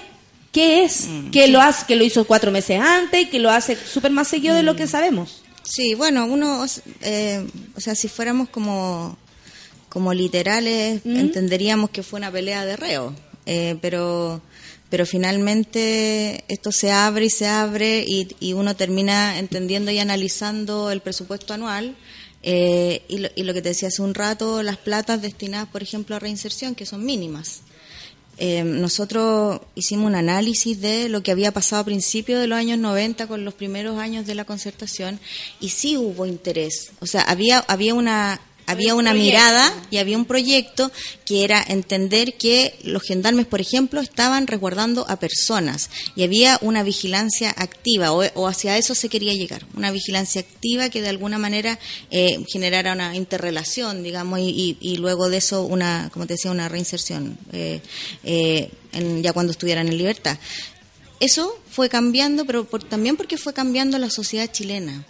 Eh, también porque est- esta cosa, El individualismo. el individualismo y esta cosa eh, reiterada y concreta, no es que sea como en el aire ni etérea de los medios de hablar de la delincuencia y de hacernos entender que estamos en un país en que no se puede salir a la calle y que aquí hay sillas musicales, etcétera. Entonces hay una absoluta poco inteligencia en términos de querer que todo el mundo esté en la cárcel todo el tiempo y da lo mismo como esté, da lo mismo sus condiciones, da lo mismo que se mate. Y da lo mismo como salgan, que es como Sí. que ni siquiera atendiendo a que lo peligroso que puede ser una persona que a lo mejor entró por, por, por ejemplo, como es el, el cabro Bastián, que entró por unos CD y puede salir hecho una persona con más rabia, con más violencia y con otra con otras ideas incluso, como de la, de, no sé, de la calle. O sea, el daño que le puede provocar a una persona también estar en la cárcel, que tal vez no estaba tan maleada de antes. Claro. No sé. Bueno, de hecho pasa porque además tampoco... No quiero, no quiero jugar tampoco, Sí, ¿cachai? pero- Pero, me pero imagino es que algo puede, puede influir. Mm, Porque además, eh, claro, uno podría también mirar desde el otro lado, desde la victimización absoluta, y no es así. También dentro de, lo, dentro de los reos hay eh, niveles, digamos, de superioridad de unos con otros, también hay violaciones, eh, eh, hay riñas, hay esta figura que es casi traumática del Perkin que, que está que, que tiene la Como obligación los estatus, los lo- estatus absolutos marcados. Et- et- te decía el Perkin que tiene la obligación de llevar la comida eh, casi también como de hacer eh, de, de prestar digamos em, servicios sexuales. Todo tipo de favores. todo tipo de favores está el, está el mozo que es esta cosa media extraña entre, la- entre la em, población penitenciaria y gendarmería pero que también de alguna manera es mal mirado por por, por los reos Pero lo necesitan. pero lo necesitan. Mira, es, es una es una realidad demasiado interesante, demasiado dolorosa, pero eh, muy arraigada, muy arraigada y de la cual eh, no se habla eh, mayormente. Solo vemos estos grandes. No se trabaja No, no se trabaja. O sea, vemos est- estos programas de televisión sobre cárcel, que claro, terminamos viendo la parte tan tan negativa, pero Pero al mismo tiempo todo, como, digamos. no, y al mismo tiempo como eh, súper negativo, sí, todo y lo vemos. voyerista. Sí, pero también como, como una, no sé, como, como una maqueta, Como una ¿cachai? maqueta. Como, como un, eh, el gag de la cárcel, es una cosa así. Pasa a ser eso, porque vemos a una persona como adentro cuando meten a estos niños como a, a saber lo que les va a costar Sí. la vida. Es súper raro, ¿cachai? Brutal, además. Es súper brutal y, y, y pone a los reos también en una situación, diría yo, súper Expuesta. fea y expuesta. Como aquí ven, vamos a hacerte el- vamos a hacerte sentir como no sé. Yo creo que ni ellos quisieran estar en esa situación. Entonces me parece que es como raro, es como casi una invitación a la cárcel. No sé, son pro- programas muy raros. Tu libro y este también me imagino que molestan, molestan Mm. a la gente. El del caso Bombas me imagino que molestan mucho más. Molestó mucho más, sí. Eh, ¿Qué hay en ti? Masoquismo, no. No, no, que a mí también me lo preguntan. Te preguntan lo mismo. ¿Por qué? ¿Por qué provocar? ¿Por qué no quedarse calladita? Que es la misma pregunta que me hacen a mí. ¿Por Porque no puedo, po. no, no, no va en mí. Siento que el periodismo tiene esta, esta labor de, de, de hablar del poder, de, de supervisar, de vigilar, de estar pendiente de lo que el poder en todos sus sentidos, desde el poder económico, Sí, sí, sí. el poder político. eh, El no- poder no en este caso, como sí, sí, sí. Eh, por supuesto, o sea, esto es poder político, lo que yo te decía, que personas que hayan de alguna manera estado involucradas ahora ostenten otros cargos. Hay, te voy a dar otro ejemplo, pero Patricio Campos, que era, que era jefe interno de la cárcel, eh, que fue sí uno de los imputados, eh, fue nombrado eh, asesor de la ministra Javiera Blanco, ex ministra de Justicia, el 1 de enero. Eh, entonces uno se pregunta, ¿qué pasa acá? ¿Por qué finalmente no solo hay impunidad, sino que hay... Premio. Hay, claro, eh, premio. Eh, Sí. Bueno, y en eso yo creo que esa es la labor, pues, en eso hay que Y eso, estar. ¿qué- eso, porque a ti te, o sea, está claro que tú te lo tomáis como... ¿Y qué te pasa con, por ejemplo, con ese periodismo que, no estoy hablando el de farándula porque esa es otra cosa, Tom- eh, el periodismo que, que hace el, el otro favor, por ejemplo, Mm. lo que ocurrió ahora, que no es raro, y a mí no me sorprendió nada, pero lo que pasó con la segunda. Ya. Con la segunda y como esta, esta como... claro, de Guille y que hoy hay una campaña en contra del tipo, ya, está bien, la segunda siempre hace eso, pero ahí hay periodistas, ahí hay gente como tú, ¿cachai? Como la Sol, que también es periodista, que hace ese trabajo, que hace ese trabajo de llamar y decir, oye, aguante, me tengo que cagar a este. ¿Qué te pasa a ti? Porque igual es- es- son tus compañeros, po. Sí, sabéis que yo creo que es, es más grave aún, porque uno uno tiende a, pen- a pensar que es una, claro, como un sesgo ideológico y Sí. están los medios de comunicación con esta eh, esta tendencia, obsesión intrínseca por eh, casi por lo más conservador, pero yo creo que es peor que eso, porque eh, nosotros lo hemos estudiado en la escuela de periodismo y tiene que ver con las dinámicas periodísticas. Entonces el periodista, el periodista, no estoy hablando de su editor ni Sí, de su director, entiende que para generar una primicia, la única forma es, primero, relacionándose directamente con fuentes oficiales, teniendo cierto grado de amiguismo con esas fuentes oficiales. Muy, muy común ahora. Muy común ahora y transmitiendo, sobre todo cuando es en directo, eh, cuando, cuando hay una necesidad o una impronta de rapidez, etcétera, con conceptos que ya están establecidos. ¿cachai? Entonces es grave porque, por ejemplo, si, si hay una persona que está, no sé, pues, haciendo un desorden en la calle, ya lo llamamos delincuente, ya lo llamamos terrorista en algunos Sí, casos. sí, sí, sí. Eh, eh, entonces, eh, yo creo que por eso te digo que es más grave, porque probablemente está inserto en, en, en los periodistas, en los reporteros. eh, En esta forma. En esta forma, entendiendo que además, si no operan de esa manera, van a perder la pega. Eh, entonces, hay un hay un lenguaje que es el lenguaje periodístico Es como que está si arraigado. trae a trabajar a la segunda. Bueno, son lo que tengo que hacer porque trabajo aquí. Y por supuesto, y en todos los medios, o sea, no solo la segunda. Entonces, es lo que yo a mí me tocó mucho ver en el tema del caso Bombas, por ejemplo, y no solo en el caso Bombas, sino en varios casos que han ido, eh, se han ido sucediendo, eh, cuando entran estas cámaras con los reporteros eh, a las casas, a los allanamientos, muestran esas caras, Sí, nombran sí. a esas personas en todo orden de cosas, no solo en ese caso, eh, y hay una falta de ética tremenda pero además luego al hacer el relato, el periodista toma el comunicado de la fiscalía y ese es el relato que hace. O sea, u- es cosa de poner atención, digamos, los Sí, relatos periodísticos. sí, sí, no, o el relato de carabineros, que es el comunicado de carabineros sin hacer una pega, porque probablemente tampoco tiene tiempo de ir a reportear a la otra fuente o al ciudadano X, etcétera, y ver la contraparte. Perfecto. ¿cachai? Sí. Entonces, eh, por eso digo que es más grave porque tiene que ver con algo que está que está arraigado y que va más allá de, de- de cualquier eh, tendencia política que él pudiese tener. Oye, Tania, eh, yo te puedo hacer una pregunta. ¿Tú puedes volver un día? es que creo que hay tanta cosa, porque sabéis que nosotros igual a veces aquí no, nos retorcemos la guata entre leyendo, tratando de analizar. Eh, eh, por mi parte, yo no soy periodista, pero tengo un, un respeto súper grande a la información, a lo que tú decías, a, a no juzgar por lo primero que estamos viendo, a tratar de leer hasta el final lo que, lo que te están proponiendo. Y, y me encantaría que nos compartierais más de tu experiencia, de hablar además de este libro mucho más, Incendio en la Torre eh, 5, para que quienes lo busquen están todos locos igual comentándote cosas, eh, y, eh, y hablar también sobre el caso Bomba y hablar... ¡Ah! ¡Tanta cosa! Porque la Tania es de las nuestras, ya la caché. es peligrosa, como me han dicho a mí. Oye, son las 11 con 3. Bueno, los quiero invitar a comprar este libro, Incendio en la Torre 5, las oche- 81 muertes que Gendarmería quiere olvidar.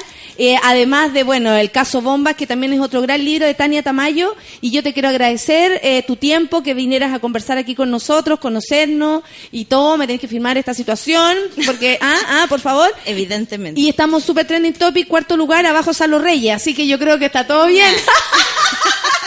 Trump presidente primero, la B, tú sabes que la B hoy día, lo- lo- sí. algo va a pasar con la B, Salo Reyes, porque hoy día es 9 de noviembre, Oh, como la canción. como la canción. Y luego seguimos nosotros, así que mucha gente escuchando, así que muchas gracias a todos y gracias a este baño de mujeres que estuvo llenito, llenito de contenido, de buena onda y de provocación. Oh, muchas gracias. Muchas Gracias, Tania. Que estén bien, chao. Te pasaste, muchas gracias. Oye, ya amiguitos, acaba el programa del día de hoy. Nos vamos sin canción, dice el jefe. Así será. Gran programa, estamos contentos porque a pesar de todo lo hicimos. ¿eh? Pensamos que esta mañana iba a ser aún más heavy. Y amigos, que tengan un buen día. Se está acabando Chile, se está acabando el mundo. Sucedió, sucedió. Chao. Eso fue Café con Nata. Natalia Valdebenito te espera de lunes a viernes a las 9 de la mañana en el matinal más pifiado de Chile. Solo por Sube la Radio. En otra sintonía.